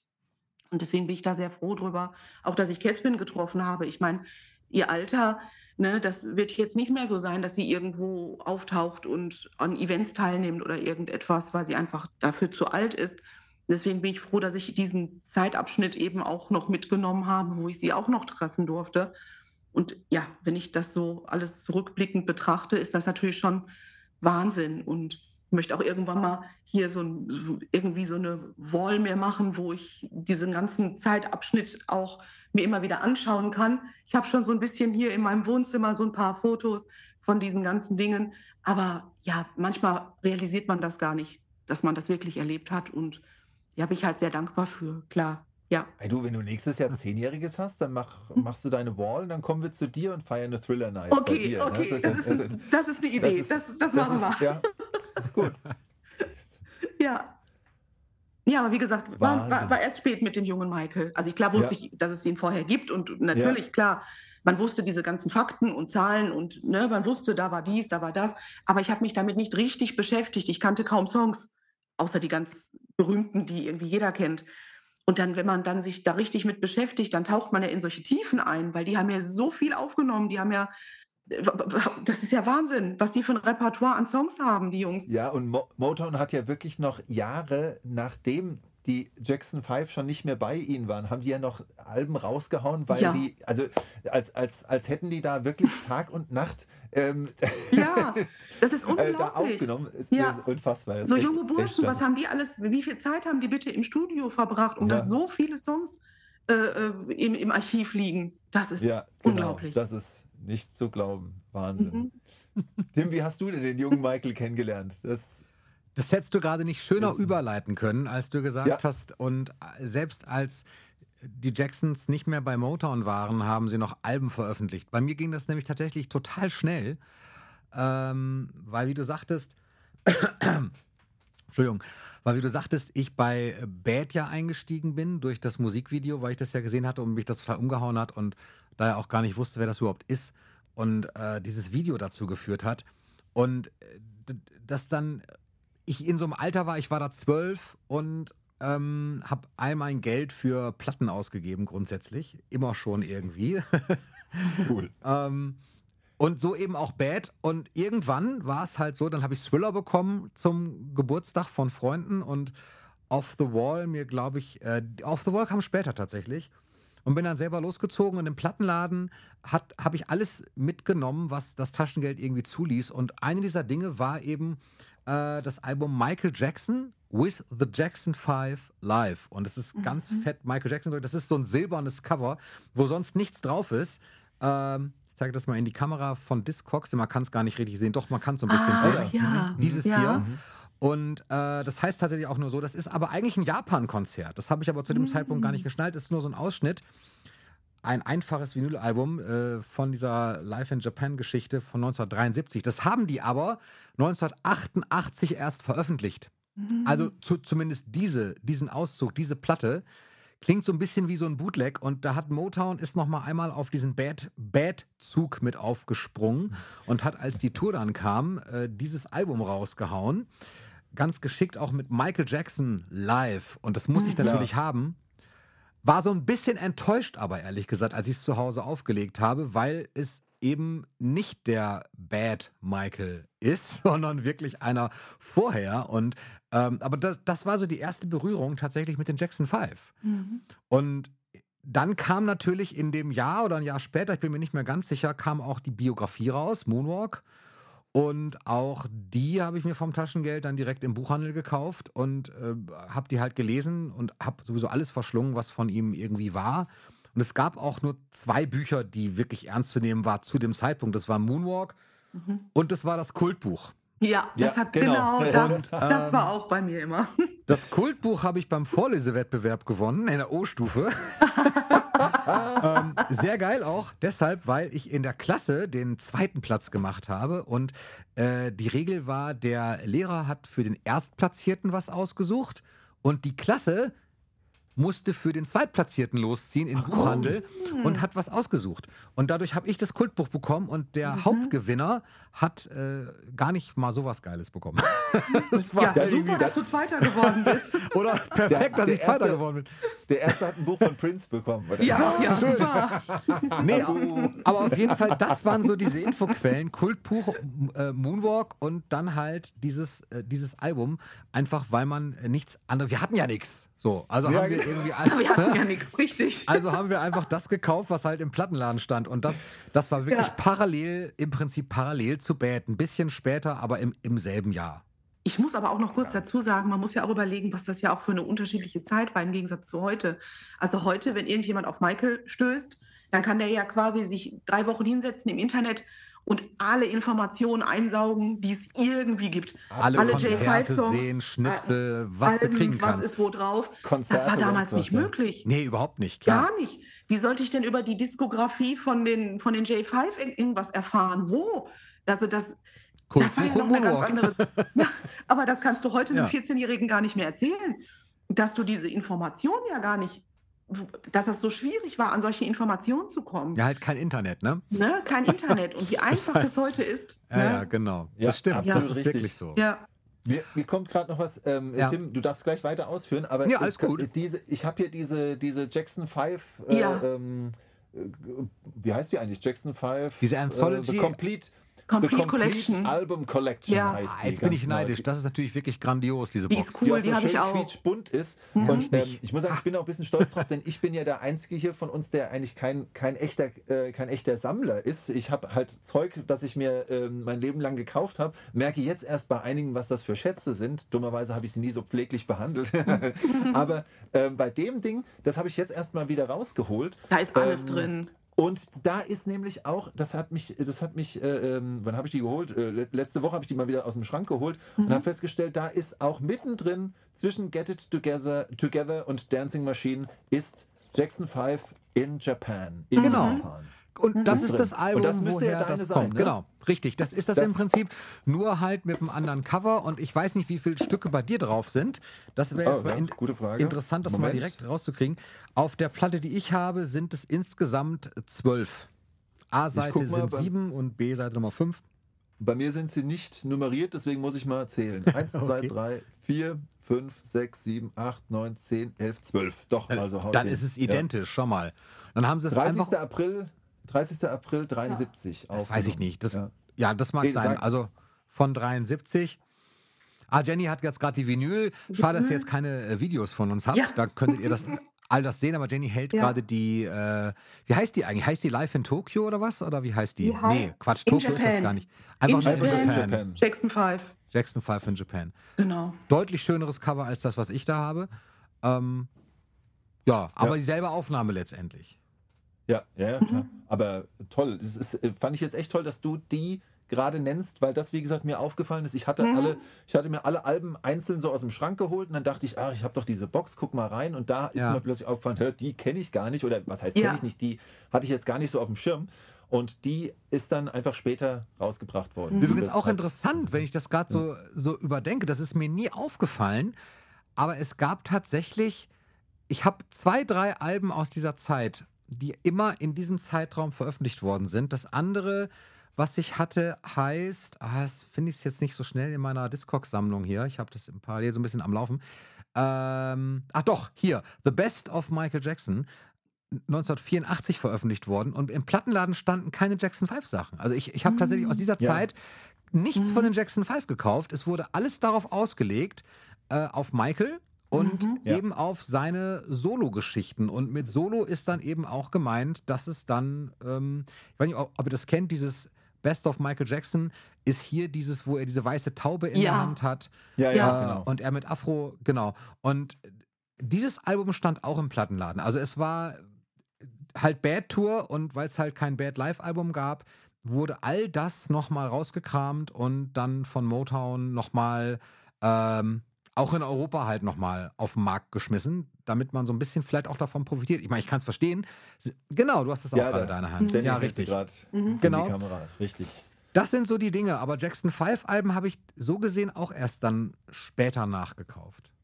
Und Jacksons, was du sagtest, tatsächlich, das Live, Jacksons Live-Album, das ist auch etwas, das hat meine Schwester mir dann mitgebracht, ähm, wofür ich ja heute noch sehr dankbar bin. Und das lief auch rauf und runter. Und das fand ich dann wieder richtig cool. Das finde ich bis heute richtig cool, dieses The Jacksons Live-Ding. Quasi die Off-the-Wall-Tour, wenn man es so will. Die Off the Wall Tour macht, die, die macht, die macht wirklich Spaß, ja. Ja. Wobei Ja. ich bis heute immer wieder überrascht bin ähm, und, und äh, gar nicht so richtig das greifen kann. Ich kenne das von anderen nicht so, dass man ähm, auch die schnellsten Songs live dann noch äh, 20 Beats äh, äh, noch, noch schneller macht. Die macht Ja. Das ist ja zum Teil, das sind jetzt zum Teil so flott. Also Don't Stop Till You Get Enough. Ja, ist in Hammer, was für oder? Affenzahn, die das da Ja, durchrocken. stimmt. Das Ja, das ist stimmt. unfassbar. Ist mir sogar manchmal ein bisschen zu schnell, selbst für eine Live-Version. Aber ich finde es schon finde ich beeindruckend. Ähm, Ja. Jetzt, äh, Tim, ich weiß nicht, ob du, ob du noch, noch irgendwas aus dem Ärmel schütteln wolltest. Ansonsten füge ich jetzt gerade noch ähm, was an, was, äh, was mich zum jungen Michael gebracht hat. Und zwar dann auch schon mit, mit 12, 13. Ähm, was bei mir aber ein paar Jährchen nach dir zwölf war. Ne? Also, weil ich, ähm, bei mir ist es diese CD, ich halte sie jetzt für euch gerade mal in die Kamera und versuche sie. Ähm, die habe ich ehrlich gesagt danach nie wieder irgendwo gesehen, aber die war im Plattenladen. Ähm, da ist Michael im, mit, mit so einem roten Oberteil von der Bad Tour. Ich glaube, da singt er gerade einen, einen Jacksons Song. Ich glaube, das ist Things I Do For You oder Lovely One. Irgendwas davon ist es, glaube ich. Ähm, von der Bad Tour. Und drauf steht Michael Jackson, Motowns Greatest Hits. So stand die im, so stand die im Laden und die habe ich mir dann halt mit 12, 13 gekauft und festgestellt, dass ich keinen Song davon kenne. Und war Ja, dann natürlich genau. sehr, sehr gespannt. Ähm, das sind 20 Sachen, äh, 20 Songs sind drauf. Da ist I Want You Back, äh, das fängt mit einer Remix-Version von I Want You Back an, ganz komisch. Und dann kommen aber 19, 19 Originalsongs. und lustigerweise hinter jedem Titel ist ein Sternchen. Ähm, äh, hinter jedem Titel, den er mit den Jackson 5 singt, ist ein Sternchen. Ansonsten sind es halt Solo-Hits. Ne? Und Ja. so habe ich, die habe ich mir angehört, habe einfach gemerkt, es ist eine ganz andere Musikwelt, aber fand die auch einfach nur toll. Also bei, bei Liedern wie One Day in Your Life, der, du brauch, da braucht nur diese, was ist denn das, äh, Mundharmonika oder äh, muss, muss nur anfangen und ich habe Tränen in den Augen. Das ist mir fast schon peinlich, aber das ist, das triggert mich so sehr. Ähm, Happy ist da drauf und natürlich Got to Be There.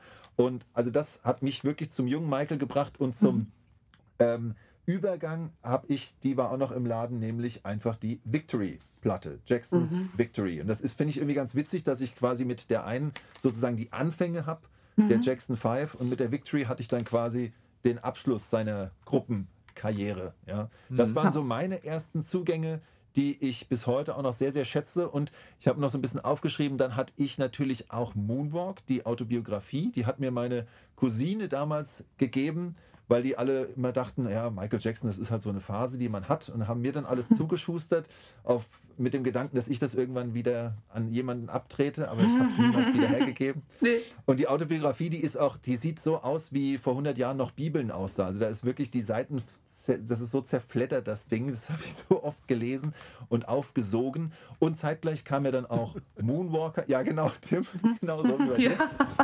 Genau so sieht das bei mir aus.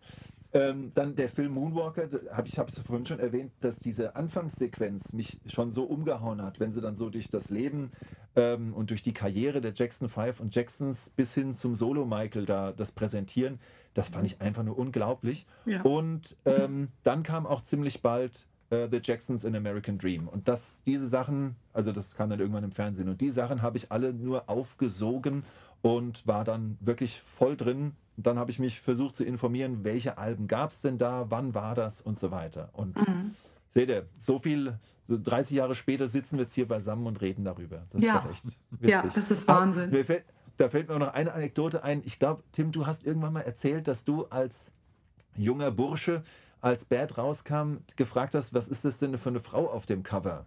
Ne? Ja? So ähnlich, ja, ja. Ich war mit meiner So ähnlich. Schwester im Plattenladen. Ähm, Ja. Und da war der Aufsteller von Bad, den ich mittlerweile Ja, genau, auch das hier habe. genau. Er ist, ist gerade nicht aufgestellt. Und genau, und das war bevor ich das Bad-Video gesehen habe, glaube ich sogar. Äh, ja, Ja. das muss ja, aber sonst hätte ich es ja äh, gehört schon. Und habe sie halt gefragt, was das denn für eine Frau ist. Und hat sie gesagt, es ist keine Frau. Und ich hatte, das ist, das und ich hatte so ein akustisches, ja, und ich hatte so ein akustisches Erlebnis, denn ähm, beim Übergang vom, bei, im Film Moonwalker, es beginnt ja mit Man in the Mirror und Ja. dann sieht man diesen, diesen Tisch mit den ganzen Memorabilias und ähm, dann kommt Music and Me, auch ein Song, den ich sehr, sehr liebe, vom, von einem Motown-Solo-Album von Michael. Und ähm, das habe ich damals als Kind gesehen und habe immer gedacht, der Song ist so schön, welche Frau singt den denn? Ich habe das nicht gerafft, dass das der junge Michael ist, ja, das, Ja. bis ich dann irgendwann das Album mal in der Hand hatte. Also da so einen ähnlichen Moment wie du hatte ich im akustischen dann auch. Das fand ich echt witzig. Mhm. Wahnsinn. Ähm, ich hätte jetzt, äh, oder ich schlage jetzt einfach mal vor, da wir jetzt ja so da mittendrin sind, ich habe ja versucht, ein bisschen das zu strukturieren mit meiner Einführung. Ähm, wenn es, also äh, Tim, du hast das, glaube ich, vorhin schon mal gesagt oder im Vorgespräch gesagt, das Thema, daraus kann man ja einen Mehrteiler machen. Ne? Ja. Man kann ja auch irgendwann mal nur die Motown-Zeit oder Michael als Gruppenmitglied äh, oder so, das kann man, Ja. das kann man noch ausweiten. Wir machen ja, wir setzen ja heute nur, ja genau, wir machen ja heute nur mal so einen ersten, so einen ersten Gehversuch in diese Richtung. Und vielleicht bringen wir den einen oder die andere dazu, sich auch mal die Sachen anzuhören. Vielleicht finden wir auch für den einen oder die andere eine Idee und dass sie dann sagen, oh, da muss ich auch mal reinhören. Ja, ich dachte auch, grad, vielleicht ist das der Moment, Ja. wo äh, dann andere in einem späteren Podcast da mal sagen, äh, die erste Berührung mit den Jackson 5 war, äh, als ich den Michael Jackson Podcast gehört habe und, Ja. und Matthias erzählt hat, Oh, dass, oder schön. so. Ja, das kann ja sein. Das, Das wäre natürlich wär's cool. es gibt ja auch Das einige jüngere, natürlich. ähm, jüngere Zuhörer und Zuhörerinnen. Das finde ich übrigens ganz großartig, weil die auch gelegentlich einen Kommentar geschrieben haben. Und äh, ich dann nicht gedacht habe, dass da natürlich auch Menschen sind, die Michael wirklich gerade erst entdecken. Und das finde ich super Ja. spannend. Ja, Insofern, vielleicht ist da der ein oder andere Input ja für euch dabei und das freut uns natürlich äh, Ja. wenn ihr uns davon mal Das irgendwann erzählt. Aber du, du hast was ganz anderes vor erstmal. Nein, ich finde es aber genau, genau das äh, wollte ich auch sagen, so wie Jenny vorhin sagte, mir hatte ja nichts, ne? aber ihr habt das jetzt, also guckt, äh, guckt rein, schaut euch die Sachen an, das ist echt äh, stark und wenn ihr das ein bisschen strukturieren wollt, ähm, mein Vorschlag wäre, dass wir uns mal mit den ersten Nummer 1 Hits der Jackson 5 mal beschäftigen, die auch meist so in einer ähm, wirklich in einem Atemzug genannt werden. Also es gibt ja diese große äh, Legende, Michael Jackson wurde ja nicht müde, das immer wieder zu erwähnen, dass Barry Gordy zu Beginn der Karriere gesagt hat, ihr werdet drei Nummer 1 Hits hintereinander haben. Und ähm, dann kam I Want You Back, dann kam ABC, dann kam The Love You Save und schließlich kam I'll Be There und sie hatten dann sogar diese Erwartungen übertroffen. Und genau Ja. diese vier Singles würde ich gerne mal mit euch, die, sie haben es ja auch äh, bis in die bis ins letzte Live bis in die letzte Live-Tour von Michael ja auch ähm, immer ins Konzert geschafft. Ne? Ja. Daher dachte ich, könnten wir mal über die vielleicht ein bisschen sprechen. Wie habt ihr die wie, wie habt ihr die kennengelernt? Ähm, was fällt euch da Besonderes ein? Wie seht ihr die heute? Wie hört ihr die heute? Das würde mich mal sehr interessieren, gerade bei den Womit vielen. möchtest du beginnen? Ähm, mir eigentlich egal. Ich bin so ein Chronologie-Fan, aber es ist mir letztlich wurscht. Ähm, ähm, Michael hat, ich habe nochmal nachgeguckt, Michael Jackson schreibt äh, in Moonwalk, dass mit I'll Be There eigentlich erst ihr Durchbruch richtig da war. Vorher waren sie halt eine Gruppe, die halt mal Nummer 1 Hits hatte, aber als I'll Be There da war und so ein Riesenerfolg war, sagt er, das war eigentlich unser Durchbruch. Und ich glaube, das war auch zeitgleich mit Beginn der ersten Tourneen oder der ersten Live-Auftritte, glaube ich, so von der Zeit her könnte das halbwegs hinhauen. Und ähm, insofern ist alles drin. Ähm, ja, und noch ein Gedanke von mir, ähm, I Want You Back und ABC sind ja bewusst sehr ähnlich klingend. Ne? Und ähm, das finde ich bis heute noch spannend, wie man aus dem gleichen Klangmaterial zwei, zwei so Hits machen kann. Ja, finde ich auch. Aber legt ihr los, was euch mehr zusagt. Was ist denn euer Lieblingssong von denen? Sag doch mal ganz schnell den vierten. I'll be there, ABC, I want you back und ich hab's wieder aus dem Kopf. The Love You Save. The Love You Save. Dann ist es Ja. klar. Was ist klar? Ja, Was dann sage ich es einfach, pass auf. Also bei mir ist Ja. es so, ähm, als ich die alle kennengelernt habe, war es I Want You Back. Über die Jahre wurde es The Love You Save, Stop the Love You Save. Besonders seit This Is It nochmal. Ich weiß auch nicht warum, aber da hat er das irgendwie, äh, hat es ganz, ganz kurz nur vor so einem Jackson-Bühnenbild äh, performt oder gesagt. Und das, das hat mich irgendwie sehr. Aber wie, wie gesagt, Stop the Love You Save ist auf jeder meiner Listen drauf. Und äh, I'll Be There finde ich, ähm, ja, wenn ich mich entscheiden müsste, wäre es schwierig. Ich glaube, Stop the Love You Save und I'll Be There, weil dieses Duett einfach bei I'll Be There so Hammer ist, das gefällt mir einfach richtig gut. Und das ist selten bei den Jackson 5 Songs, dass mir die Duette gefallen. Und Ja, in, das, in, das sagst du gut. Ja, ich finde auch, dass da die, die ergänzen sich da, äh, also nie haben sie sich besser ergänzt als in diesem Song. Das stimmt. Mhm. ist Ja. wirklich Ja. toll. Das wäre Ja. meine Wahl. Mhm. Ja. Also ich sehe die, ich sehe diese Songs irgendwie immer so als eine Einheit, so ja, als ein Medley, Paket. ne? Mhm, genau, immer, im, immer als Medley in meinem Mhm. Kopf, ähm, weil das sich eben auch so. immer durchgezogen hat bei allen Touren. Und als ich damals die Dangerous Tour äh, in Bukarest äh, 500 Mal hintereinander geguckt habe, Ja, ich auch. da hat Ja. sich das so in meinem Kopf eingefräst, dieses Medley. Und deswegen kann ich diese Songs gar nicht mehr richtig auseinander äh, frieseln. Die sind für mich ein Paket. Und witzig ist ja auch zu sehen, dass es halt bis zum Ende ja auch immer noch als Paket performt wurde. Und auch heute, wenn irgendwelche Tributes sind oder Thriller Live, das Musical oder so, es ist immer dieses Bündel. Ja, Ja. also das, das Klar. wird ja quasi nie auseinandergerissen. Diese Songs sieht, sieht man ja immer als Einheit. Und ähm, aber I'll Be There ist halt wunder, wunderschön. Und ähm, ich finde, alle von diesen Songs, klar klingen die nicht wie heute, aber sie sind trotzdem irgendwie immer noch spritzig und immer noch aktuell. Und ähm, die Leute kennen eben auch diese Songs, obwohl ja viele Menschen sich nicht mit J5 und den Jacksons beschäftigen. Aber diese Songs kennt man eben. Und ähm, ich glaube, deswegen haben die nochmal einen besonderen Stellenwert bei den Leuten, weil wenn man auch irgendwelche Michael-Biografien schaut oder irgendetwas, dann sind diese Songs auch immer als Paket da drin.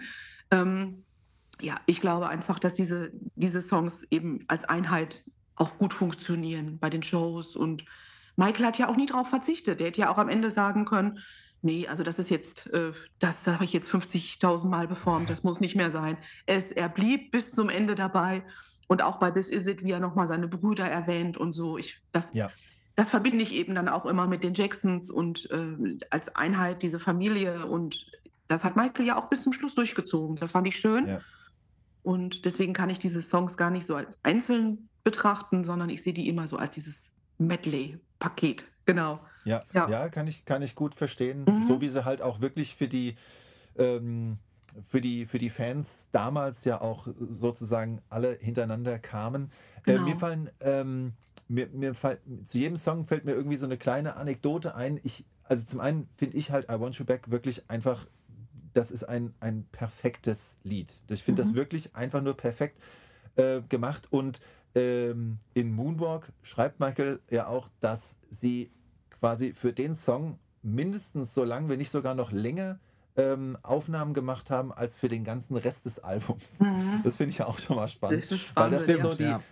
ja, und das war überhaupt so, wie, wie das früher quasi so funktioniert hat. Du hattest quasi eine Platte und einen, maximal zwei Hits daraus. Ne? Und das finde ich dann so spannend, dann zu sehen, äh, wie sich das bei Michael dann verändert hat, dass er dann, ja, ähm, später macht er dann ein Album und haut, haut zwei Drittel, wenn nicht, wenn nicht äh, noch mehr raus als Singles, ne? weil er ja dann irgendwann den Anspruch hatte, jeder Song, äh, also er wollte ja nie, nie äh, Plattenlückenfüller haben, sondern er wollte ja immer, er wollte, dass jeder Song ein Hit ist. Ne? Das sagte er ja auch zu Thriller, Ja. das sagte er ja wirklich genau so. Er sagt, die Künstler bringen alle immer Platten raus, wo zwei Hits drauf sind und das, der Rest sind äh, Füllmaterial.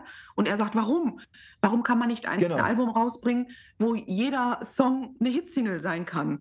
Und das war ja dann sein Anspruch und er hat es ja tatsächlich genau. auch genau so umgesetzt. Also, ähm, und man hat ja heute auch noch bei diesen ganzen modernen Künstlern, das schockiert mich manchmal so. Ich mag dann einen Song, den ich äh, im Radio gehört habe oder so, guck mir das Album an und mag dann vielleicht noch einen weiteren. Und die anderen Ja. denke ich so, mm, Ja, so äh, ja, aber dafür bringen die auch alle halbe Jahr ein Album raus. Und Mhm. dann, Genau. da ist halt eben immer viel dann da drauf, was eben dann nicht im Radio laufen soll, nur so da drauf geklatscht wurde. Und Michael hat halt gesagt, nee, ich lasse mir mehr Zeit für die Alben und bringe dann aber auch Alben raus, wo man jeden Song quasi veröffentlichen könnte. Und das Richtig. finde ich schon spitze, weil das macht ja heute kaum noch einer so. Und diese, diese Perfektion, die ähm, muss er irgend, also zumindest der, der Anfang wurde da meiner Meinung nach von Barry Gordy mit dieser Akribie, Akribie, äh, mit der ähm, an so einem Song zum Beispiel gearbeitet wurde. Mhm. Da muss er das meiner Meinung nach kennengelernt haben. Also ich Ja, finde, wie das gesagt, den sein. Song einfach nur perfekt. Ähm, äh, am- nach, direkt nach Michael Jacksons Tod ähm, habe ich ja mit, mit einem Freund so, so ein, zu so einem offenen Singen äh, eingeladen und habe dann so das Leben von Michael Revue passieren lassen. Und wir haben immer so mit allen zusammen, ich nenne das ja immer Lagerfeuer singen ohne Lagerfeuer, haben wir dann ähm, quasi gesungen. Und wir hatten ja nur zwei Gitarren, aber der Song, mit dem Song musste es losgehen. Und der eine macht einfach nur didip, didip, didip, didip und der andere macht du-du-du-du-dum, du-du-du-du-dum, du-du-du-dum. und ist einfach nur, einfach nur perfekt. Finde ich Toll. wirklich, wirklich klasse. Ähm, ABC macht mir auch Spaß, der einfach, ich meine, er, er ist mit demselben Klangmaterial ähm, gemacht wie I Want You Back, aber ich finde ihn trotzdem toll und finde es dieselbe auch Tonart. spannend. Ja, ja, ich, ich glaube, es ist auch wirklich, äh, ich glaube, die haben wirklich einfach das, das Motiv von I Want You Back genommen und einfach ein bisschen, bisschen verdreht. Die Töne einfach, Variation. ja, das, genau, eine Variation, ja. Aber komm, das hat Bach Und- ja mit hunderten Stücken gemacht. Ja, es ist ja auch gar nicht, ist ja gar nicht schlimm. Vor allem, es hat ja auch funktioniert, ja. Das Ja. ist ja gut. Ja, aber was ich dann spannend finde, dass das wirklich mal ein Song ist, bei dem man sagen kann, das kann ein Kind singen. Denn I Want You Back ist ja vom, vom Thema her eigentlich, ähm, ich finde, das passt ja eigentlich nicht zu einem Elfjährigen, ja, der Nee. das da singt. Ne? Aber da gab es ja viele Songs in der J5-Ära, wo Michael eben dann über irgendwelche Liebesgeschichten gesungen hat und so. Und dann, Ja. das passte ja eigentlich gar nicht zu einem Kind in diesem Alter, aber er hat es trotzdem irgendwie authentisch rübergebracht. Fand ich dann auch immer großartig, weil er diese ganzen Geschichten ja noch gar nicht erlebt hat, erleben konnte und trotzdem darüber immer gesungen hat. Ja, stimmt. Schon Wahnsinn. Und auch immer, da gibt es ja dieses berühmte Interview, ich glaube, das ist ja sogar bei äh, History, im, äh, wo wenn er doch sagt, ich, ich singe alles nur, was ich auch wirklich meine. Oder, Ja. oder ich, ja, der, Whatever I Sing und I so. sing it ne? when I, only when I mean it oder irgendwie Ja, so. ganz genau. richtig. Ja, das genau. finde ich schon, finde ich schon äh, echt, Mhm. echt beeindruckend. ABC ist auch wirklich, das kommt bei uns immer wieder im, hier äh, beim, beim hiesigen Radiosender. Die haben dann so ein ABC-Quiz und Mhm. Ja. da ist dann, ja, kennt ihr das? Es, nee, es gibt, aber das- es gibt im Fernsehen gibt es auch irgendeine Show, ich weiß jetzt gar nicht welche, und da ist ABC eben auch der Einspielersong. Richtig, ganz genau. Das das ist wie im Radio auch. Das finde ich auch ganz witzig. Ne? Ja, also genau. Das, das kommt dann immer, und ich, ich muss da jedes Mal schmunzeln, wenn Mhm. das kommt. Das freut mich echt immer wieder. Auch in Ja. Schulen, auch in den USA und so wird ABC oft verwendet, eben weil das ja so ein cooles Lied ist, eben für eine Schulklasse.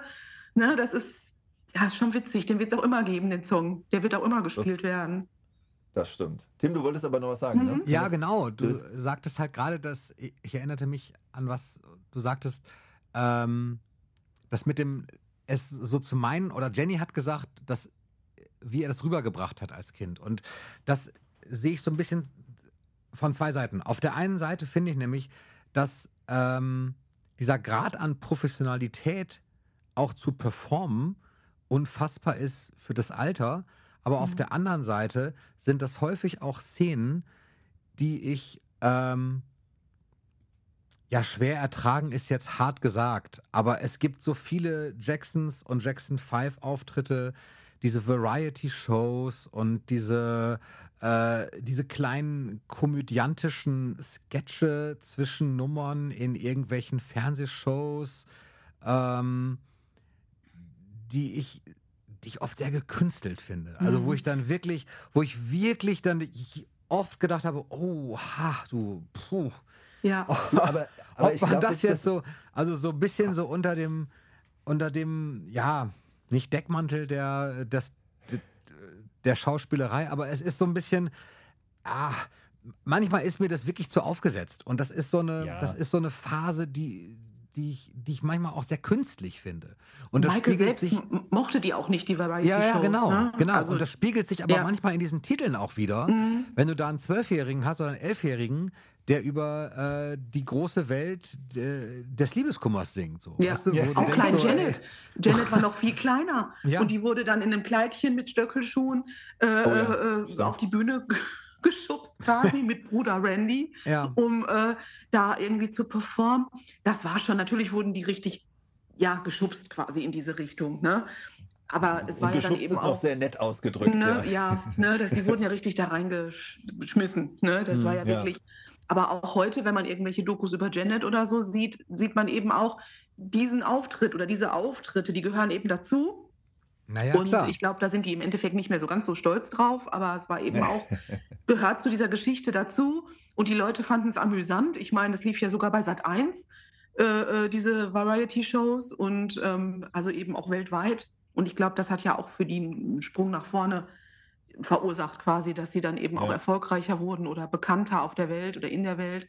Aber klar, das ist natürlich sehr, sehr cheesy, so ein bisschen so, ach ja, ne, die, das sind jetzt kleine Kinder, die ähm, bringen uns jetzt zum Lachen und die performen jetzt ein paar Hits und äh, ja, mit dir bist du schön oder so, dieses eine deutsche Lied oder mit, mit dir, nee, mit dir, wie geht das Lied nochmal? Wird da auch performt, also ein deutscher Song von den Jacksons Ja, ja, stimmt, stimmt, stimmt. Äh, ach, wie geht der Ähm, noch? Ich komme mal. Ja, ja. Aber das, Ja, ich weiß. da kriegte ich auch, da dachte ich, nee, ehrlich, Ah. mochte ich nicht gerne leiden. Aber Ja, gehört halt aber- dazu. Ja, und ich glaube auch, dass es ein bisschen auch der Zeit geschuldet ist. Also Ja. ich meine, wenn man, wenn man sich auch so die, die, die so, so deutsche Gala-Shows äh, anschaut, oder wenn Harald Junke, der dann die Treppe runterläuft Ja, und, das und war ähm, halt so. Das ist halt, ja, also das. ne? Das ja. war die Zeit. Äh, Ne? Da standen die Ja, Leute noch um andere richtig. Dinge. Ist schon richtig. Nur wie gesagt, das ist so. Das hat, das spielt bei mir immer so ein bisschen mit. So. Also das, deswegen Ja, kann, kann ich ich manche verstehen. Jackson, deswegen kann ich manche Jackson 5 ähm, Songs auch, ja, ich kann nicht sagen, nicht gut haben, aber die, mit denen werde ich nicht warm, weil das manchmal auch so ein bisschen, ja, es wirkt wie ein gutes Schauspiel. Mhm. Ja, das stimmt. Nicht Und bei halt allen auch- Dingen. Es gibt die Ja, absoluten aber- Bomben dabei so Ja, und, dann, genau. und dann gibt es so Sachen, wo ich denke, boah, echt jetzt wirklich. Also, aber das, Ja. das läuft dann schon fast manchmal unter diesem Filmmaterialaspekt. Mhm. Ja, Richtig. wirklich und das ist dann auch das Masse. Problem. das ist halt auch das Problem, äh, haben wir auch im Vorgespräch ja schon gesagt, dass es wirklich einige Jackson 5 Songs gibt. Du liest den Titel und denkst dann so, äh, wie ging der nochmal? Dann hörst du den an und kannst danach immer noch nicht so einfach mitsummen oder so, weil die dann so, ja, das ist, da geht alles in so einem Streich. Äh, Matsch unter ja, und äh, Michael singt immer grandios, aber ähm, Unbestritten auf jeden Fall. Also ja, Ja. das äh, ja, muss man einfach so, muss man einfach so sehen.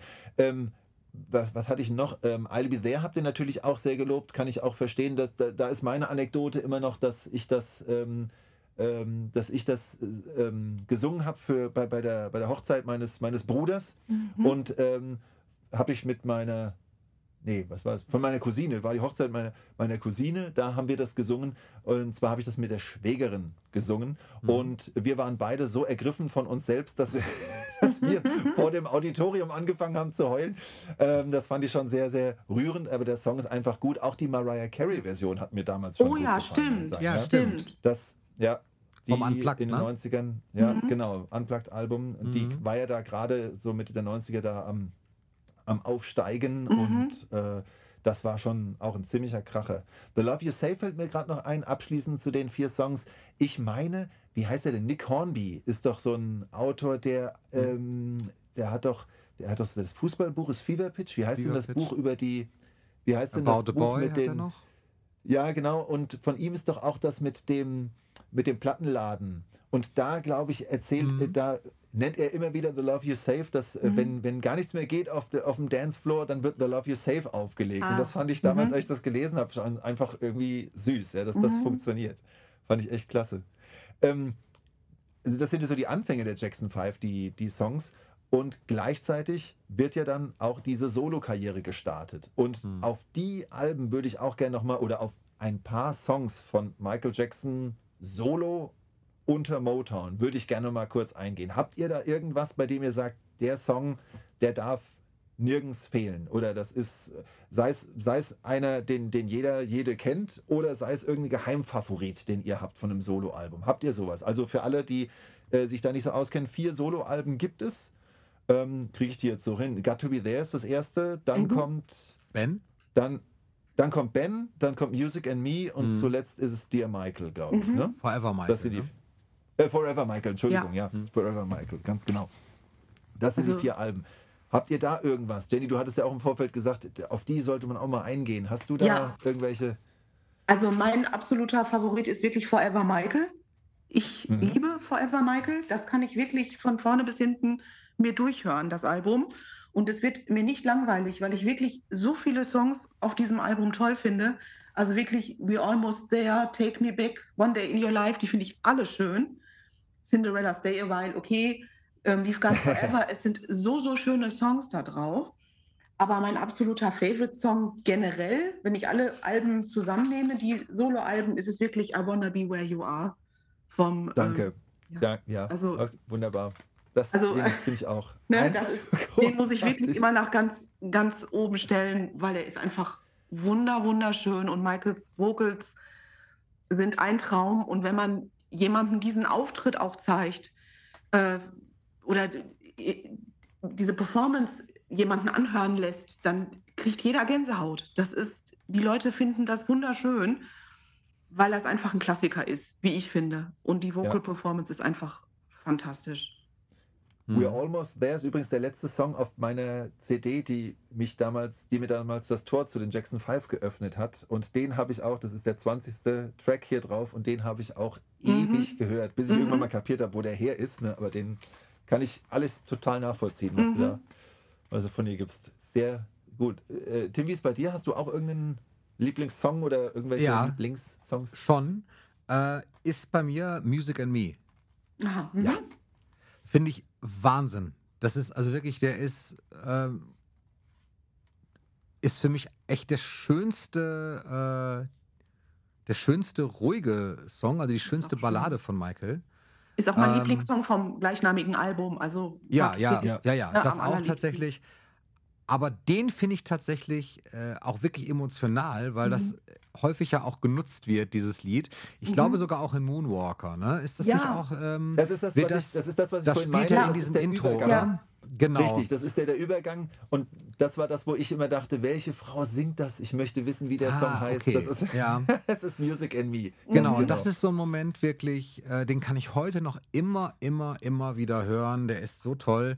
Und auch das sind so. Momente, wo ich äh, das so schade finde, ähm, dass es von Michael kein Album gibt, wo er äh, diese, diese Klassiker später nochmal gesungen hat. Das hätte ich unheimlich gern gehabt. Also, dass er, denn ich mag diese ganzen Tourmomente, auch wie er dieses Medley singt, eben Ja. mit der erwachsenen Stimme.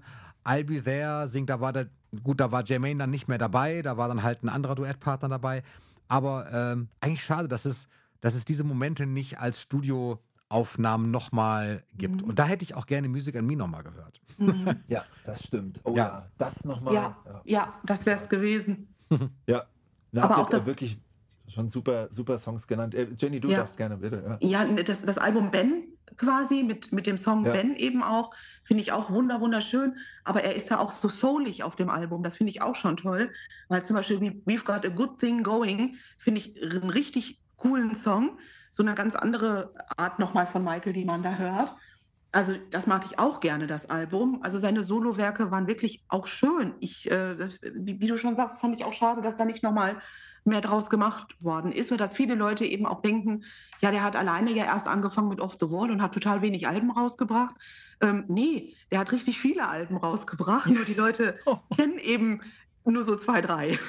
ja, das ist Das eben, stimmt. ne, das ist das so. Und ich glaube, bei mir geht es ähnlich, wenn ich an Prince denke, ich kenne auch nicht viel, weil ich mich eben nicht so wirklich mit ihm beschäftige, aber der hat auch so ein riesen Repertoire, das weiß ich sehr wohl. Und wenn man sich damit beschäftigt, dann stößt man sicherlich auf viele Schätzchen. Und bei Michael kennen die meisten Leute eben das Thriller-Album, ja, Bad, wenn man noch Glück hat, und Dangerous, wenn man ganz viel Glück hat.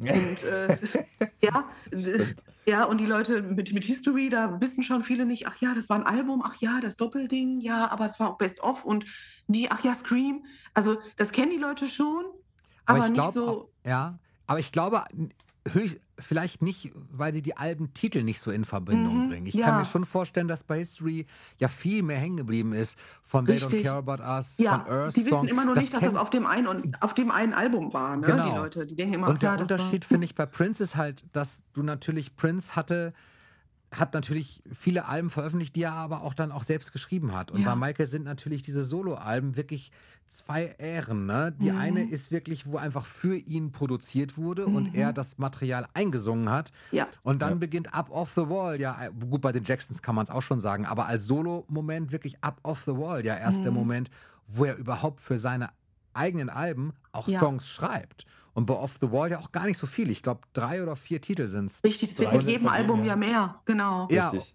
und es wird immer mehr und Mhm. ähm, ja, ich glaube, das ist auch so ein bisschen der Grund, warum diese die älteren Alben gar nicht so bekannt sind. Mhm, das mag Ja. sein. Aber was die Sache viel halt Zeit spannend dazwischen. macht. Mhm. Ja, aber was, was die Sache dann halt spannend macht und wodurch, äh, wodurch du ihn dann auch besser verstehst, finde Ja, ich. Also wenn ja, du ja, die jeden hörst. Ja, und dann eben. die Entwicklung, die Entwicklung der Stimme, Ja. die Entwicklung der Songs, ähm, auch wie wir vorhin schon gesagt haben, wie früher produziert wurde, du hattest ein Album, dann kam ein Hit raus, dann kam das nächste Album. Mhm. Ja, wenn dir, allein wenn du dir mal die, die, die Jahreszahlen, hatte ich doch hier irgendwo aufgeschrieben, wa- was da für Alben kamen. Ne? Äh, 1969 kam ähm, natürlich Diana Ross Presents Jackson 5. Und dann 1970 kommt das Album ABC. Davon gibt es sogar zwei Singles, nämlich ABC und The Love You Save. Dann kommt das Third Album und im selben Jahr kommt noch das Jackson 5 Christmas Album. Ja. Was ich Oh, mir jetzt auch ja. demnächst wieder mehr anhören Dieses werde. Album, ne? Ja, genau. Und äh, also das so einfach mal so drei Alben Mhm. in diesem Jahr rausgehauen und Singles, äh, aber dann, wie gesagt, nur drei Stück. Höchstens, wenn man noch so ein, so ein Weihnachts, äh, na, Santa Claus is coming to town oder so, wenn man das Mhm. noch als Single nimmt.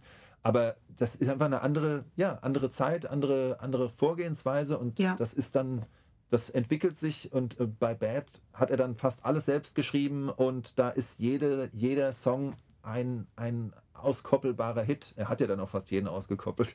Ich glaube aber auch, Also dass dieses, dieses Songschreiben ihn auch über viele ähm, schlechte Dinge in seinem Leben hinweg äh, geholfen hat. Also ich glaube, dass dieses Songschreiben, Texte schreiben für ihn wirklich so eine Flucht war und so eine Erlösung auch.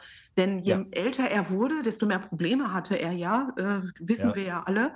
Und desto mehr autobiografische Songs hat er ja auch geschrieben. Das und er stimmt, hat ja ja. dann wirklich seinen Frust und Trauer und Wut und Liebe und alles, was er irgendwie in sich hatte, in seine Songs gepackt. Und deswegen werden die ja auch immer hochwertiger und immer, ja, also man kann sich damit dann ja auch so krass identifizieren, weil er sagte ja auch am Ende irgendwann mal, ähm, wenn ihr mir nah sein möchtet, dann hört euch meine Songs an. Und es Ja. ist so viel in ihm, in jedem einzelnen Song, vor allen Dingen auch Das dem stimmt. Mystery-Album. Ja, was er das da ist ja alles- das Persönlichste ja, überhaupt. was er da Das alles ja- verarbeitet. Also ich bin so unendlich dankbar dafür, dass er irgendwann mal diesen Weg gegangen ist in diese Solo-Richtung und unabhängig wurde und Songs selbst geschrieben hat, weil ich glaube, das hat uns ganz viele Schätze gegeben und er konnte da vieles mit verarbeiten. Also Gott sei Dank Ja. ist diese Richtung eingeschlagen worden von ihm. Und ähm, das ist eigentlich jetzt auch die perfekte Überleitung. Wir haben jetzt bei Motown Solo als Gruppe die Anfänge und so weiter. Ähm, denn es kommt ja, wie ich vorhin auch schon sagte, dann der, der Wunsch auf, dass man mehr ähm, selbst in die Hand nehmen möchte, Mhm. einfach kreativer ähm, äh, mitsprechen möchte. Ja? Und der Erfolg wird ja auch weniger bei, bei den ähm, und unter Motown. Da ist vielleicht noch ein, ein Hit zu erwähnen, ähm, der äh, nochmal so ein Überraschungserfolg war, nämlich Dancing Machine. Den finde ich nicht nur als, als Überraschungshit, sondern eben auch, weil Michael da auch nochmal so ein bisschen seine, ja, seine Moves austesten kann. Ne? Ich weiß nicht, ähm, ja, ihr werdet es ja schon mal gesehen haben, alle, alle die hier gerade zuhören, sollten sich, falls sie es noch nicht gesehen haben, mal anschauen. Äh, diese Live-Performance von Dancing Machine, das ist einfach, ist einfach nur toll. Ja? Also er solistisch, aber dann auch mit den Brüdern zusammen, das finde ich echt klasse. Ja. Bei Dancing Machine ist es so, ähm, ich konnte es erst gar nicht glauben, aber es ist wirklich so, das Album Get It Together, das äh, ist von 1973, hat als achten und letzten Song Dancing Machine. Ich weiß. Und der, ja, der, der kommt ja so gut an, dass sie dann ein Jahr später das Ja. Album Dancing Machine raushauen. so. mit, dem, mit dem Titelsong Dancing Machine. Also der kommt auf zwei Alben vor. Das finde ich echt witzig. als ich das alles zusammengesucht habe, hier nochmal, auch meine Vinyls, da ist mir das erstmal noch so bewusst geworden. Da dachte ich, nee, gibt's doch gar nicht. Weil ich habe den Song Dancing Machine tatsächlich auf dem Album gesucht und ich denke so, warum ist der denn da nochmal nicht? Und dann habe ich die anderen Alben mir nochmal angeguckt und ich liebe das Get It Together Album. Ich finde das wirklich richtig gut. Ja, das ist gut. Das. Mm, Aber das dann, ja, und da war eben der Song und ich denke so, ach ja, stimmt. Aber wie das gelaufen ist, das ist schon, schon cool. Also das, das vermutet man ja auch nicht. Ja, aber den sehe ich wirklich so als, als ähm, ja, so, so, so einen späten Überraschungserfolg, der aber auch so einen Weg ebnet, weil Michael eben dann nicht nur als der, als der Sänger wahrgenommen wird, sondern auch nochmal richtig als Performer mit, mit äh, bestimmten Choreografien. Also ich finde das bis heute einfach toll, wie der sich da bewegt und dann, dann reiht er sich wieder ein zu den Brüdern und dann machen sie da diesen, diesen Robo-Dance. Ähm, das erinnert mich dann auch immer wieder so aus heutiger Sicht an, an Genesis, äh, I Can't Dance, wie sie sich da so bewegen. Das hat, hat irgendwie was. Es ist einfach nur toll. Ich Das finde ist super richtig- cool. Und viele machen ja klasse. heute noch diesen Robo-Dance und so. Ne? Ja, also das, ja. das ist auch so ein Signature-Move von Michael. Stimmt, und ja. äh, deswegen, das ist schon, schon cool, auf jeden Fall. Das Kleinen äh, äh, Anspieltipp äh, dahingehend. Dancing Machine hat wirklich einen Remix, den ich liebe. Und zwar äh, auf der Complete Remix Suite. Dieses Album, wo Michael als Kind in diesem Ah, äh, ja. Krönungssessel sitzt. Ja. Ähm, Ah, ja. da, da ist ein Remix drauf, äh, der Poloff Remix. Und äh, den finde ich grandios. Also es Mhm. Okay. ist ein irre Teil. Also wenn ich irgendwo auflegen sollte auf einer Jackson-Party, ich würde das Ding auf jeden Fall immer Okay, da muss ich auflegen. noch mal reinhören. Mhm. Ist, musst du unbedingt anhören. Also ist, äh, ist ein krasses Ding. Was ein, Cool. Es ist ein Brett, würde ich mal sagen. Ein Brett. Ja, okay. genau, das ich werde mir das Brett auf jeden Fall noch mal reinziehen. Da haben wir es wieder. Oh Mann. Ähm, jetzt gucke ich gerade nochmal. Dancing Machine 74 habe ich eben gesagt, das Album. Danach kommt noch ein Album 75, nämlich Moving Violation. Das ist jetzt, jetzt sind wir wieder so, was ist denn auf dem Album eigentlich drauf? Auf jeden Fall ist Ja. das das letzte Album unter Motown. Und ähm, danach äh, Forever Came Today ist schön. Ah ja, okay, das Mhm. stimmt. Das stimmt, ja. Der ist, das ist ein, ein schönes, schönes Ding, das stimmt. Was, ähm, ja, wenn ich mir die jetzt angucke, zum Beispiel, das, klar, Forever Came Today, das sagt mir noch was, aber bei den anderen ist jetzt wieder so, da müsste ich jetzt sagen, okay, da muss ich nochmal schnell reinhören. Body Language äh, finde ich Ja. halt noch cool. Aber alles andere müsste ich echt auch nochmal hören. Wie ging der nochmal? Genau. Ja, ja. Mhm. Und dann haben wir es, haben wir auch 75 dann schon den Wechsel zu äh, Epic Records, Mhm. CBS, was ja dann mit Sony zusammenhängt später. Ähm, und da geht's dann los. Jetzt kommen wir also quasi in die Jacksons-Ära. Ähm, Jenny, du hast, äh, du, du kennst sie alle persönlich, also ähm, hilf gerade nochmal. Also Jermaine bleibt bei Motown, weil er ähm, Hazel Gordy geheiratet hat und dort so ein bisschen solo versucht, Genau. Fuß zu fassen. Genau. Und Ja. ähm, ähm, den Namen müssen sie auch bei Motown behalten, weil Motown Richtig. da die Rechte dran hat. Also machen sie da Jacksons draus. Richtig. Und es stoß, wer stößt jetzt dann dazu? Randy kommt dann anstelle von Randy Jermaine. kommt dazu. Richtig. Okay, richtig. So Mhm. haben wir dann also ähm, das Paket der Jacksons, die dann 1976 auch das Album The Jacksons rausbringen. Mhm. Ähm, mit den ersten, mit den ersten, mit dem ersten Hit quasi Enjoy Yourself. Ja. Grandioses Ähm, Album, noch- wie ich finde. Ja, das ist wirklich toll und ähm, auch das wieder, ich kann es wirklich nur jedem und jeder empfehlen, sich die Dinger mal wirklich so am Stück anzuhören, weil man Ja. einfach hört, wie sich das, wie sich das verändert. Du merkst richtig bei den Jacksons, wie allmählich dieser, diese, wieder dieser, dieser Disco-Sound aufkommt und dass das mündet mehr oder weniger in, in Off the Wall rein, finde Ja. ich. Also Und die, dieses- diese Jacksons-Alben. Ja? Und dieses The Jacksons Album, das hat wirklich so viele Hits, wie, wie ich finde. Also the, the Enjoy Yourself ist mega, natürlich. Es gibt aber auch, ähm, äh, Moment, bin ich jetzt richtig? Genau. Blues Away war ja der erste Song, den Ja. Michael wirklich geschrieben hat. So Genau, sein, das wollte ne, sein Durchbruch jetzt kommen als die eigenen Songwriter. Songs. Genau, richtig. Also tolles Album. Strange of a Man ist wunderschön. Keep on Dancing ist toll. Wirklich ein tolles Album, finde ich. Höre ich mir immer gerne an. Noch mehr Kracher finde ich allerdings, muss ich sagen, den Nachfolger. Aber wie, wie ich schon sagte, das ist, ähm, äh, das ist so ein, ein, ein, ein, ein, ein stetes Wachsen, sage ich Mhm. mal, bis Michael dann sagt, jetzt, jetzt bin ich allein unterwegs. Ne? Mhm. Ähm, denn ich finde halt Going Places noch, noch, ähm, noch eine Spur krasser. Das sind ja dann auch wieder, das weiß ich jetzt allerdings nicht, da sind, glaube ich, dann auch schon wieder mehr Songs von Ihnen geschrieben, oder? Zwei. Sehe ich das richtig? Zwei. Das sind nur zwei auf Mhm. Going Also ich habe mal so eine Playlist, ich habe die heute mal geschickt nochmal. Äh, Jenny Ja. habe ich jetzt äh, nicht geschickt. Ich bin aber nur nach Spotify Song-Infos gegangen und hoffe, das war also alles richtig. Aber auf dem Going Places müsste Do What You Wanna und Different Kind of Lady, da war er beteiligt. Ah ja. Mhm. Okay. Und bei Genau. Do What You Wanna, ich ja. gucke gerade mal, da, äh, das ist von den Jacksons insgesamt geschrieben worden. Und Different Kind of Lady ähm, ist dann wiederum auch von allen Jacksons geschrieben. Also guck mal, beide Songs von allen Jacksons. Das heißt, Solo-Stücke, also Stücke, die nur er geschrieben hat, wüsste ich jetzt darauf nicht oder irre ich mich da? Ja, es ist auch, ich, ich glaube, das ist auch so, dass die, ich meine, die gründen ja dann auch kurz drauf dann ihr eigenes, wie nennt man das denn? Das Peacock ist Label, das Was ist ein, das? Ein Label. eigenes Label gründen sie Genau. auch, genau.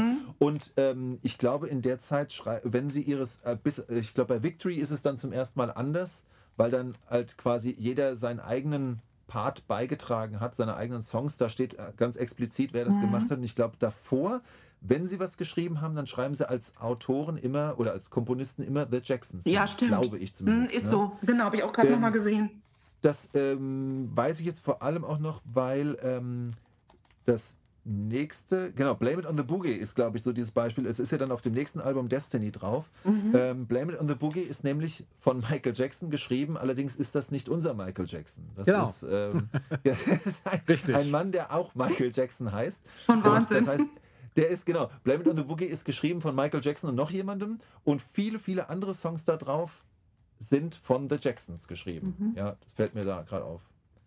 Aber auch nicht Ähm, ausschließlich. Zum Beispiel All Night Dancing waren wir ja im Vorfeld auch schon Ja, äh, stimmt. drüber, dass ich verwechselt habe mit einem Steve Wonder Song. Das wird hier gelistet von Michael und Randy.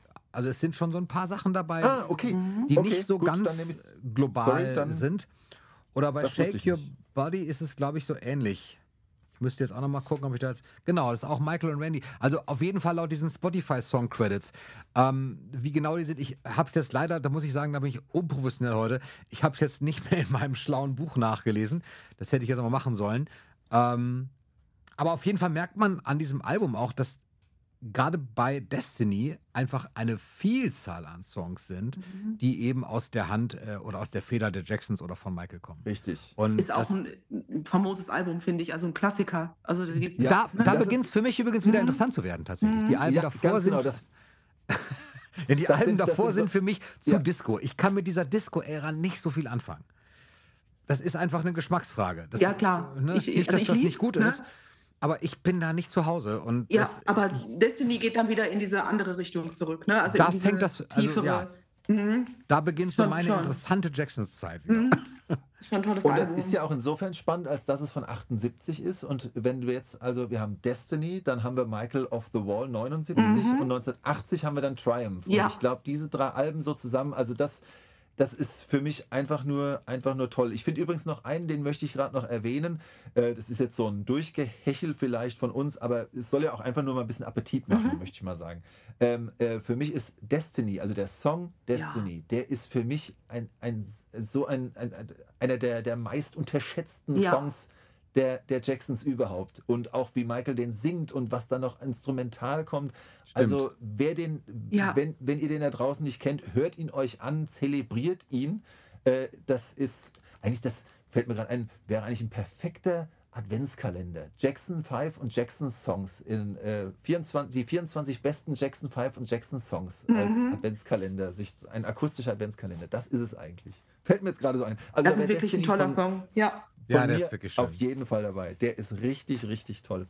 Ja, aber wie gesagt, das von 78, dann 79 Off the Wall und 80 Triumph. Und Triumph hat seinen Namen verdient für mich, aus meiner Sicht. Ja. Mhm. Ja, ist das krasseste Album überhaupt, oder? Also, also aber auch mit der Tour natürlich. Die Tour ist natürlich auch der Überhammer. So, das ist. äh, Ich finde aber auch, dass einige Songs auf dem äh, Triumph-Album wirklich auch auf Off the Wall hätten sein können oder umgekehrt. Ja. Ne? Ja, Die klingen stimmt, teilweise stimmt. so ähnlich, also auch Walk Right Now und so, das hätte so aufs, aufs Off the Wall-Album auch gekonnt. Ist, nicht, äh, ist auch nichts äh, Schlechtes dran, sondern ich finde die ja alle mega. Aber da merkt man wirklich, aus was für einer Ära das stammt und man hört da wirklich Parallelen.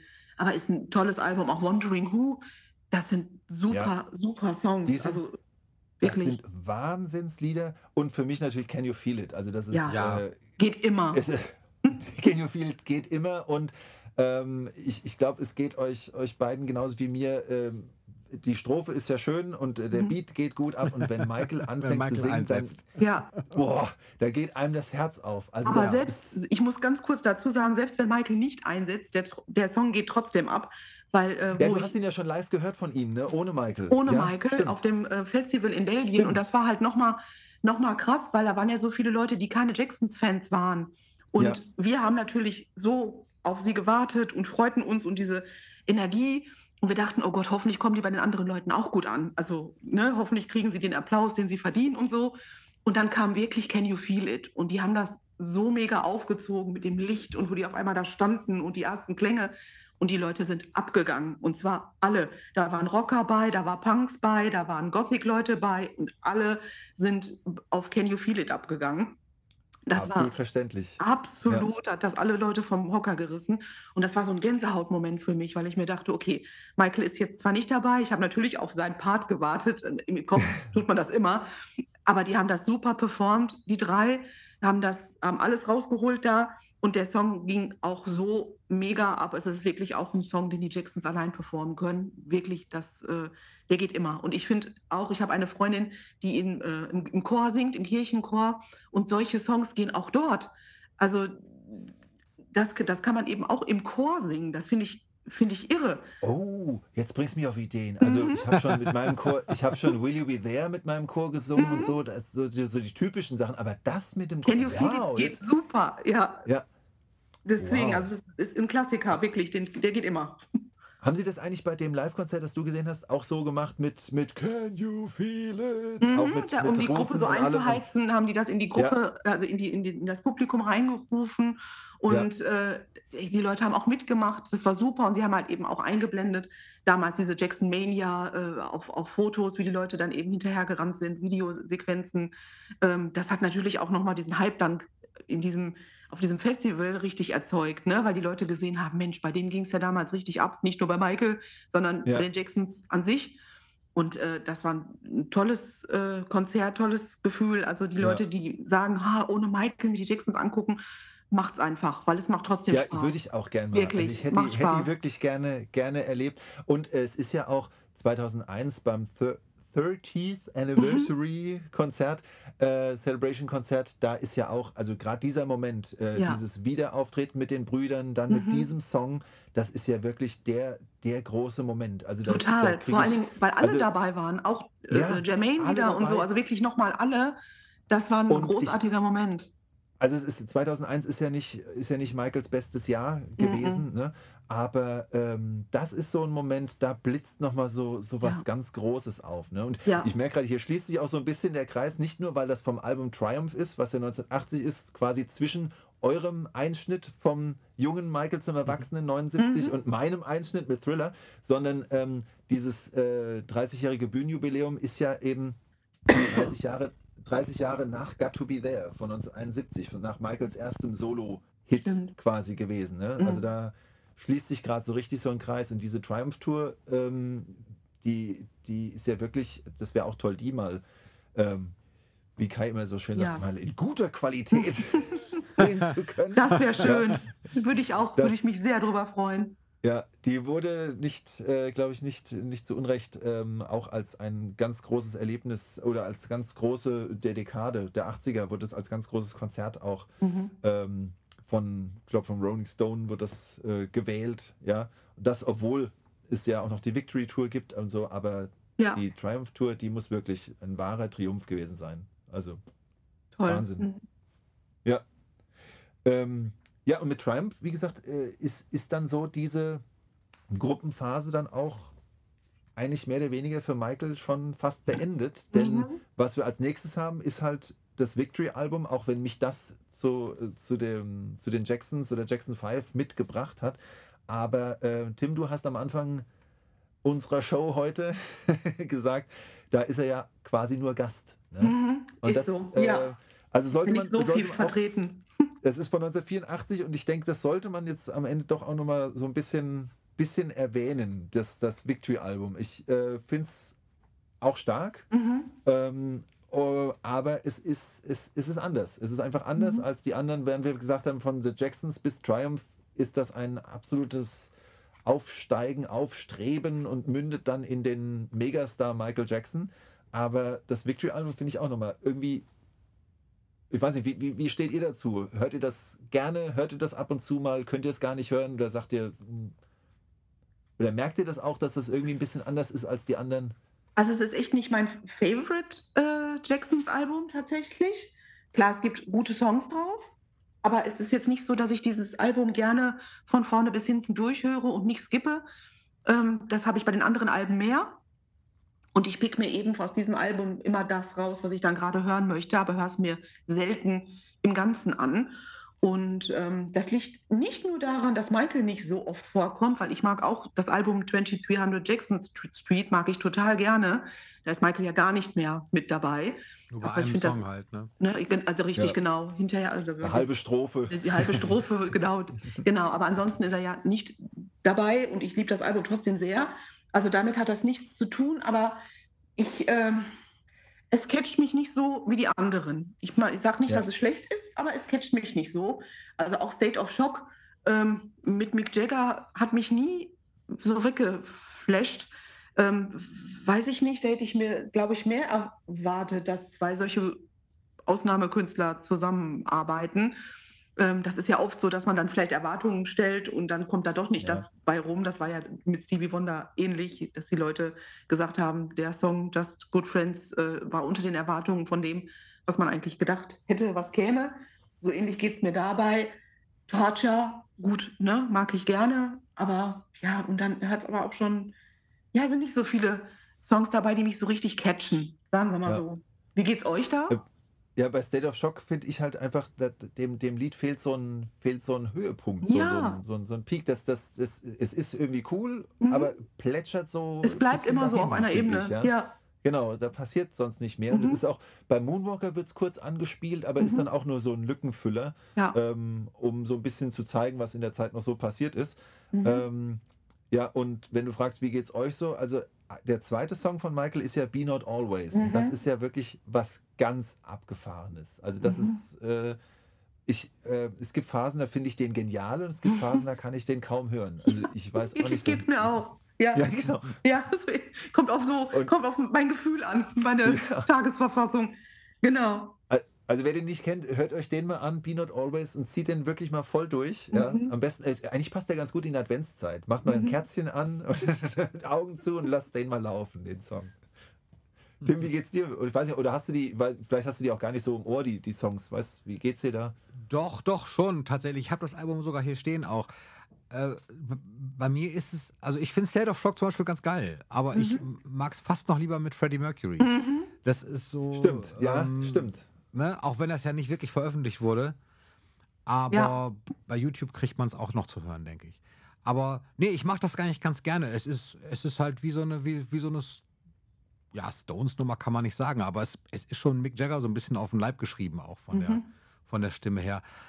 Ich finde bei den Jacks, also bei diesem Album, ähm, das Cover ist halt einfach tausendmal Das ist- geiler als das Album selber. Das ist mega. Also das, das, ist halt- Cover das ist, ist halt mega. alles genial. Vor allem das Ja, mit, also dieses- mit dem Vogel. Ja, also dieses Ja. Album ist tatsächlich, dieses Cover impliziert irgendwie, Ja. bam, hier, so, die Jacksons. Mhm. So, nach Triumph, jetzt nochmal oben einen drauf. Mhm. Und, aber dieses oben einen drauf klappt irgendwie nicht. So. Also, also alles, was davor an Songwriting passiert ist und an Power in Triumph, ist, fehlt mir bei Victory. Also ich Also mag halt Wade, den Song, den mag Ja. ich gern, der ist so rock'n'rollig so, der, ne, der geht Ja. auch ab. Stimmt. Also es, es, gibt, es gibt Momente, da höre ich es ganz gern, aber es ist halt nicht dieser Klassiker, den ich in den anderen Alben sehe. Ich muss aber sagen, mir fehlt tatsächlich an diesen Stellen Michael. Das, das ist, ich, ich, ich muss das schon trennen. Ich kann das nicht äh, hören, ohne das zu trennen, weil tatsächlich viele Jacksons Momente für mich mit Michael doch so zusammenhängen, dass ich sie nicht trennen kann. Ich kann auch Can You Feel It nicht geil finden, wenn das nur die drei auf der Bühne singen. Also ich Da glaube muss dir, man wenn sich du drauf einlassen, glaube ich. Das geht. Äh, Ja. das, ja, ich glaube, da bin ich zu festgefahren. Also ich Mhm. kann mir das vorstellen, dass man da ist und das feiert. Mhm. Und ich war ja nicht da. Insofern kann ich mich jetzt nicht zu weit aus dem Fenster lehnen, weil du Mhm. hast die Erfahrung wirklich live gemacht. Ähm, ich kann es mir nur überhaupt nicht vorstellen, weil das tatsächlich für mich dieser Moment ist auf diesem Jacksons Live-Album, wo aus Mittelklasse auf einmal genialer Wahnsinn wird. So. Also so, Mhm. Ja. wenn das ist jetzt auch böse gesagt, denn die Jacksons sind im Prinzip keine Mittelklasse, die sind schon auf einem echten hohen Level, aber es ist echt schwer gegen einen Bruder wie Michael. Ja. Äh, Ja. also Das ist, das ich ist sag klar. schon gegen einen Bruder wie Michael. Es ist ja gar kein Gegeneinander, aber es ist es ist chancenlos so. Ja, Und was, dann was halt ganz cool ist bei den dreien, Marlon zum Beispiel, der haut das mit seiner Persönlichkeit raus. Ja, ja, genau. Ne, weil Marlon ist so ein absolut lustiger, gute Laune Mensch, der super tanzen kann, der Späße auf der Bühne macht. Also der haut wirklich einiges raus. Tito ist dann eher der ruhige im Background, äh, der da äh, die Gitarre äh, spielt. Und Jackie ist halt dann für die Vocals, für viele Vocals verantwortlich. Die kriegen das ganz gut auf die Reihe. Ich glaube, auch wo ich da war jetzt mit den dreien, das war so cool, weil es Michaels Geburtstag war. Und zwischendurch dann immer auch noch äh, äh, Einspielungen über Michael und äh, wir haben alle Happy Birthday für ihn gesungen und so. Ja. Das war dann nochmal so ein anderer Moment. Also das Ja. hat im Ganzen halt Spaß gemacht. Das Ja. soll es auch nicht gering schätzen. Wie gesagt, also ich, Nein, nein, weiß ich. Ähm, Ja. Ich schätze die als Person total. Ich mag Mhm. die auch wirklich und finde die wirklich auch sympathisch. Ähm, und das sind auch tolle Musiker. Absolut. Und die haben irre was geleistet. Das muss man wirklich festhalten. Das ist Ja. einfach auch so. Und ihr habt völlig recht, wenn ihr sagt, ohne die Jackson 5 und ohne die Jacksons gäbe es eben Michael so nicht. Das ist, Das das ist gehört ein alles Fakt. irgendwie zusammen. Genau. Absolut, das ist Ja. eine Geschichte und diese Familie hat, so selten wir darüber ja im Podcast sprechen, aber äh, das ist ein Moment, da hast du völlig recht gehabt, Jenny, als du gesagt hast, das ist, diese ganze Familie hat einfach etwas geschafft, ob man Dinge mag oder nicht, sei dahingestellt. Ob man die Soloalben von Latoya feiert oder nicht. Sei es drum. Ja, Geschmackssache, aber alles in allem, jeder für sich und dann auch wieder alle zusammen haben ja wahnsinnig was geleistet. Trotzdem Richtig. sind so Momente Absolut, wie ja. Can You Feel It eben so Nummern, die kann ich so nicht hören. Das ist Mhm. das das, ist geht auch für völlig, mich nicht. Völlig okay, das muss auch nicht jeder, also das, das muss man sich ja für sich, für sich selbst entscheiden, möchte man Klar. das oder möchte man nicht. Wenn man jetzt sich entscheidet, ein Ticket zu kaufen für die Jacksons, dann weiß man, dass Michael das nicht singt. Dann muss man sich Ja, dann eben, klar. da, ne, Ja, ja, dann, dann ist muss man sich darauf einstellen und weiß das auch. Und das wird auch, ne, es sei denn, sie spielen ihn ein, aber dann ist es trotzdem nicht dasselbe.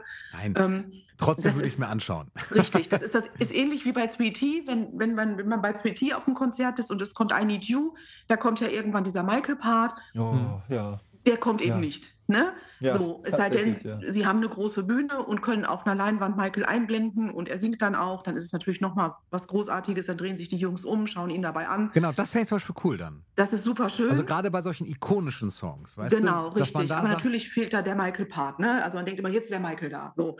Mhm. Ähm, da muss man sich eben, das, das weiß man ja dann und man muss sich darauf einlassen und entweder man hat Spaß daran oder eben nicht. Man Mhm. kann ja auch sagen, nee, möchte ich nicht. Ich möchte mir die alten Alben angucken und gut ist. Wenn man aber alle Jacksons mag, geht man gerne, denke ich, auch mal dahin und äh, ja, äh, genießt es einfach. Und wo wir gerade gesagt haben, jeder Jackson hatte irgendwas beigetragen zur Geschichte, muss ich einmal ganz kurz noch erwähnen, dass ich ja Anfang des Jahres in Paris war zu dem Konzert von Paris.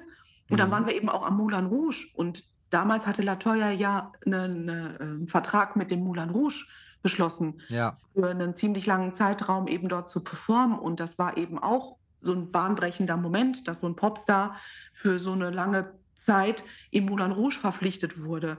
Das ist auch wieder so ein, so ein Step in, in die Geschichte gewesen. Und das alles zusammen, diese ganzen kleinen Zahnräder, die fühlen zu diesem Jackson-Phänomen. Ähm, deswegen, ob man den einen mag und den anderen nicht, aber es, irgendwie gehört das alles zusammen und ohne jeden Einzelnen wären sie nicht die First Family of Music, wie man sie eben heute bezeichnet. Mit Michael natürlich als strahlenden Stern oben drüber. Aber alleine, wenn man sich Janets Historie anguckt, ich meine, ja, ja, was hat die alles geschafft? Und ja, also es ist schon Wahnsinn, diese Familie. Ja. Oh, zu Janet könnten wir auch mal so eine Runde machen, glaube ich. Gerne. Ja, oh ja. Das Mhm. ist, die, die hat ja auch gerade in den 90ern, als ich so Michael-Fan wurde, Mhm. ähm, die hatte da auch so, so eingeschlagen, dass. Oh, das Ich weiß noch, es gab Bravos, da war fast nur Michael, Janet und 3T drin. Also Ja. wirklich, da, es gab so eine Phase, da waren Ja, die 3T drei. natürlich auch damals. die, waren, da- die drei waren immer da. Ah, Also teilweise waren 3T genauso erfolgreich wie die Spice Girls. Das vergessen die Menschen teilweise. ja, Ähm, aber die hatten echt einen, einen Lauf über ein paar Jahre. Und äh, die, da, dann musste man sich mal als Jugendliche vorstellen, okay, die gehören alle zur selben Familie.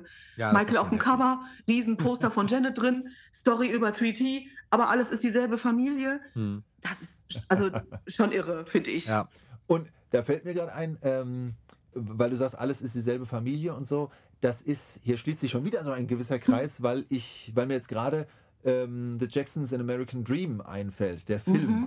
der ja, der ja quasi mit einem, mit einem Konzert der Victory Tour, die ich vorhin ja so spaßeshalber so ein bisschen als Thriller-Tour dann äh, bezeichnet habe. Damit endet das Mhm. und der Michael-Darsteller ähm, also als in seiner Rolle als, als Michael hält er dann nochmal so eine kurze Rede, was die Familie alles geschafft hat und wo sie sich alles durchgekämpft haben. Und dann sagt er, deswegen feiern wir heute, also ich habe es immer nur auf Deutsch geguckt, muss ich zu meiner Schande gestehen, deswegen feiern wir heute den Sieg. Und dann singen sie, glaube ich, nur noch das, das, dieses äh, Thank You-Lied und dann hört die drei Stunden Filmreihe da auf. Also die finde ich schon, finde ich schon sehr besonders. Gerade weil du jetzt die Familie nochmal so. Ja. ähm, so in den Mittelpunkt drückst und das, das wird da in dem Film zumindest auch so ausgedrückt. Mhm. Halt in dem Moment ähm, in, der, in der Epoche der Victory-Zeit, ja, Mhm. 1984, 85 so. Finde ich schon, ja. Tim, du siehst so aus, als ob du noch was sagen willst? Nee, nee, nee, ich dachte sogar, ich muss den dringend nochmal sehen, denn ich habe tatsächlich den äh, Ja, guck ähm, den noch mal. American guck Dream den alle wirklich vor mal. Jahren das letzte Mal gesehen. Das ist wirklich lange her. Ähm, und insofern wird das mal wieder Zeit tatsächlich, glaube ich. Ja. Ja. Aber ich glaube auch insgesamt sind wir jetzt gerade ganz gut, ganz, haben wir jetzt ganz gute Runde hier gemacht. Ne? Mhm, Mit- mit Victory enden ja quasi auch die Ja. Jacksons-Alben. Richtig. Und äh, 2300 Jackson Street hast du ja auch eben schon mal erwähnt. Also ich meine, das ist Mhm. ja viel später, das 89, glaube ich, ist es. Ne? Genau. Ähm, ja. Und aber ich glaube, so könnte man wirklich, könnte man sagen, kommt man da so allmählich zu einem Ende hier in unserer Runde. Dabei fällt mir noch ein, ich habe noch eine schöne Quizfrage. Jetzt weiß ich noch nicht, Äh, stelle ich die euch oder, oder, oder, oder stelle ich sie einfach und, und die Antwort soll dann in die Kommentare gebracht werden Mhm. und euch verrate ich es nachträglich. Und zwar, ich weiß nur nicht, ich habe mir die Frage nicht richtig aufgeschrieben, ähm, aber mir ist aufgefallen, dass es einen, dass es sowohl in der Jackson 5 Zeit, in der Jacksons Zeit und Michael Solo, dass er, dass es drei Lieder gibt, die gleich heißen. Wir haben einen und denselben Songtitel für drei Lieder. Einer aus der Jackson 5 Zeit, einer aus der Jacksons Zeit und einer von Michael Solo. Selber Songtitel und Okay. drei unterschiedliche Songs.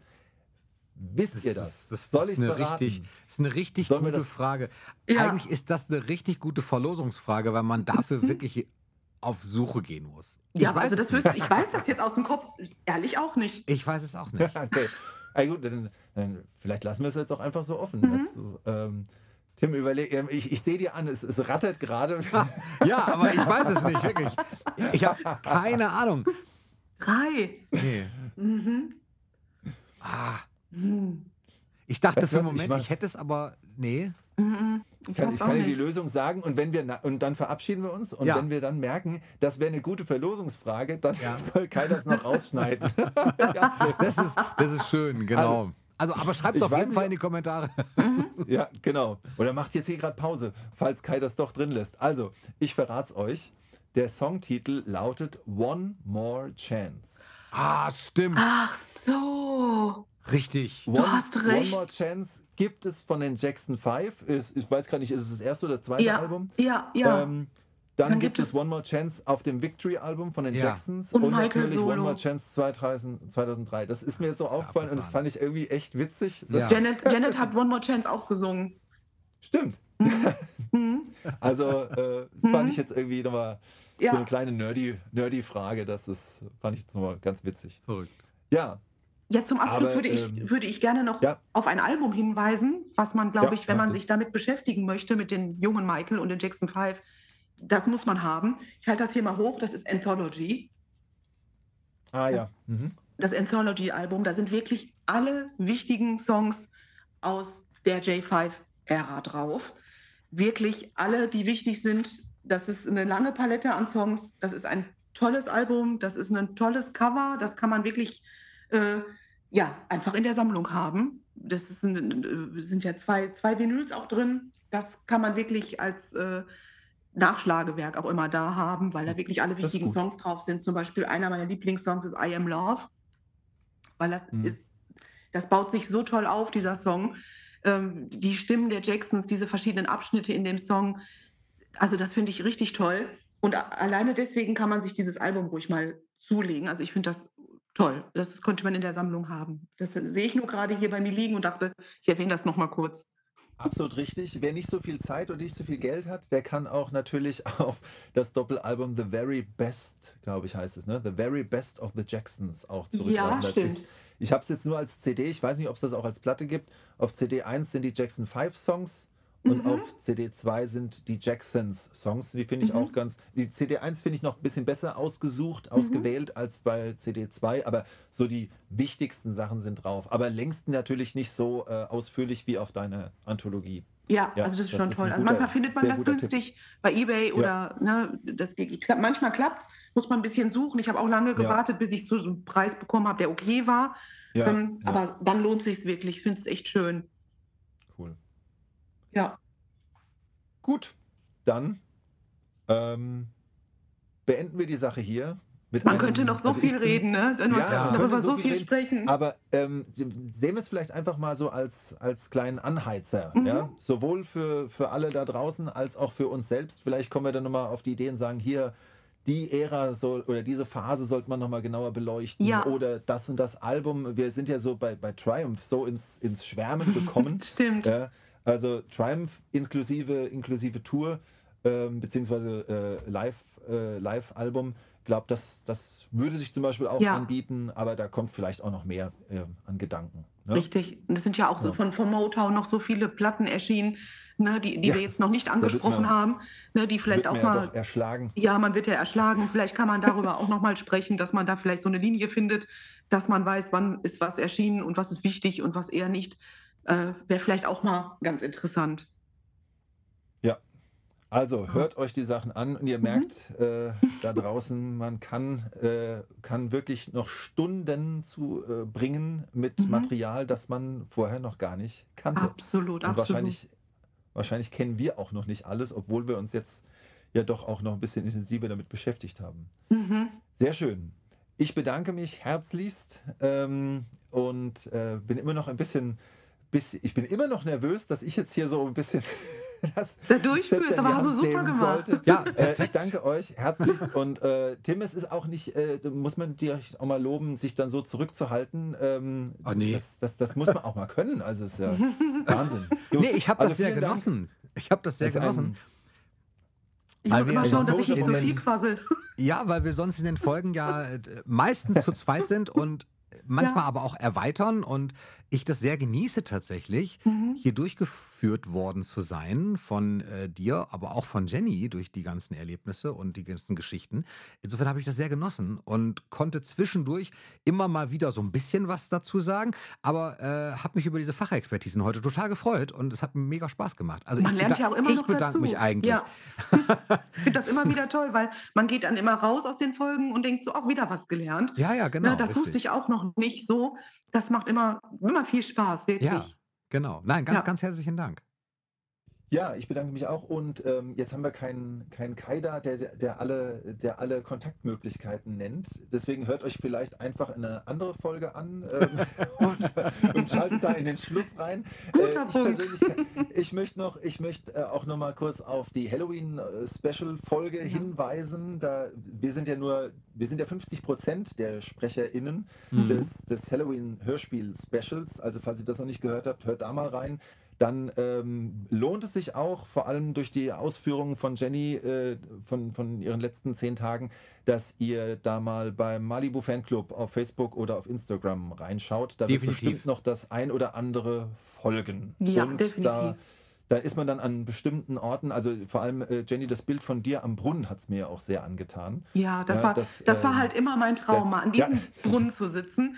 Das war Ja, wirklich, genau. das Und- war so der heilige Gral für mich, dieser Brunnen. Das, und als das ich den passt, gesehen ja. habe, darauf zugelaufen bin, dachte ich, oh nee. Und da hatten wir auch schöne Bilder, wie Janet mit Latoya dort saß, wie Michael dort saß und so. Und dann, genau. das war wirklich, das war ein toller Moment, dieser, dieser Brunnen. Das hört sich so komisch an, wenn man sagt, dieser Brunnen, Nein. war mein Lebensziel.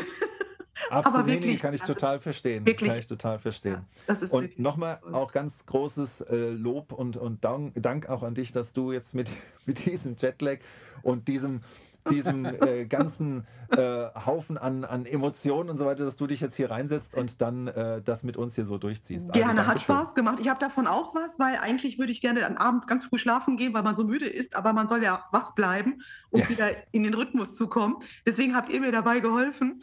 Und äh, nein, hat, hat wirklich Spaß gemacht.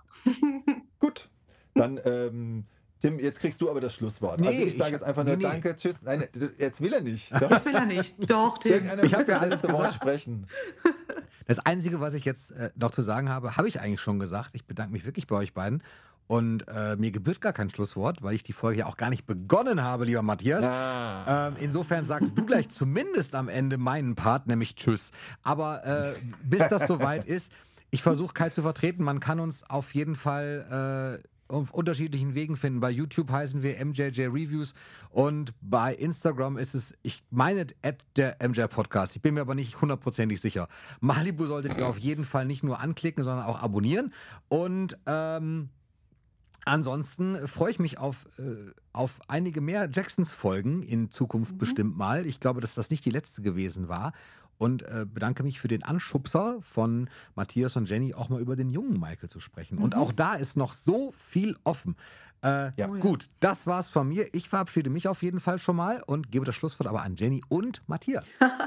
Dann, äh, ja, ich danke euch, dass ich dabei sein durfte und äh, dass ich meine frischen Erlebnisse jetzt quasi direkt mit euch allen teilen durfte. Weil gerade wenn man erst frisch zurückgekommen ist, ist das ja alles noch so sehr real und präsent im Kopf, als wenn man das fünf Wochen später aufnimmt.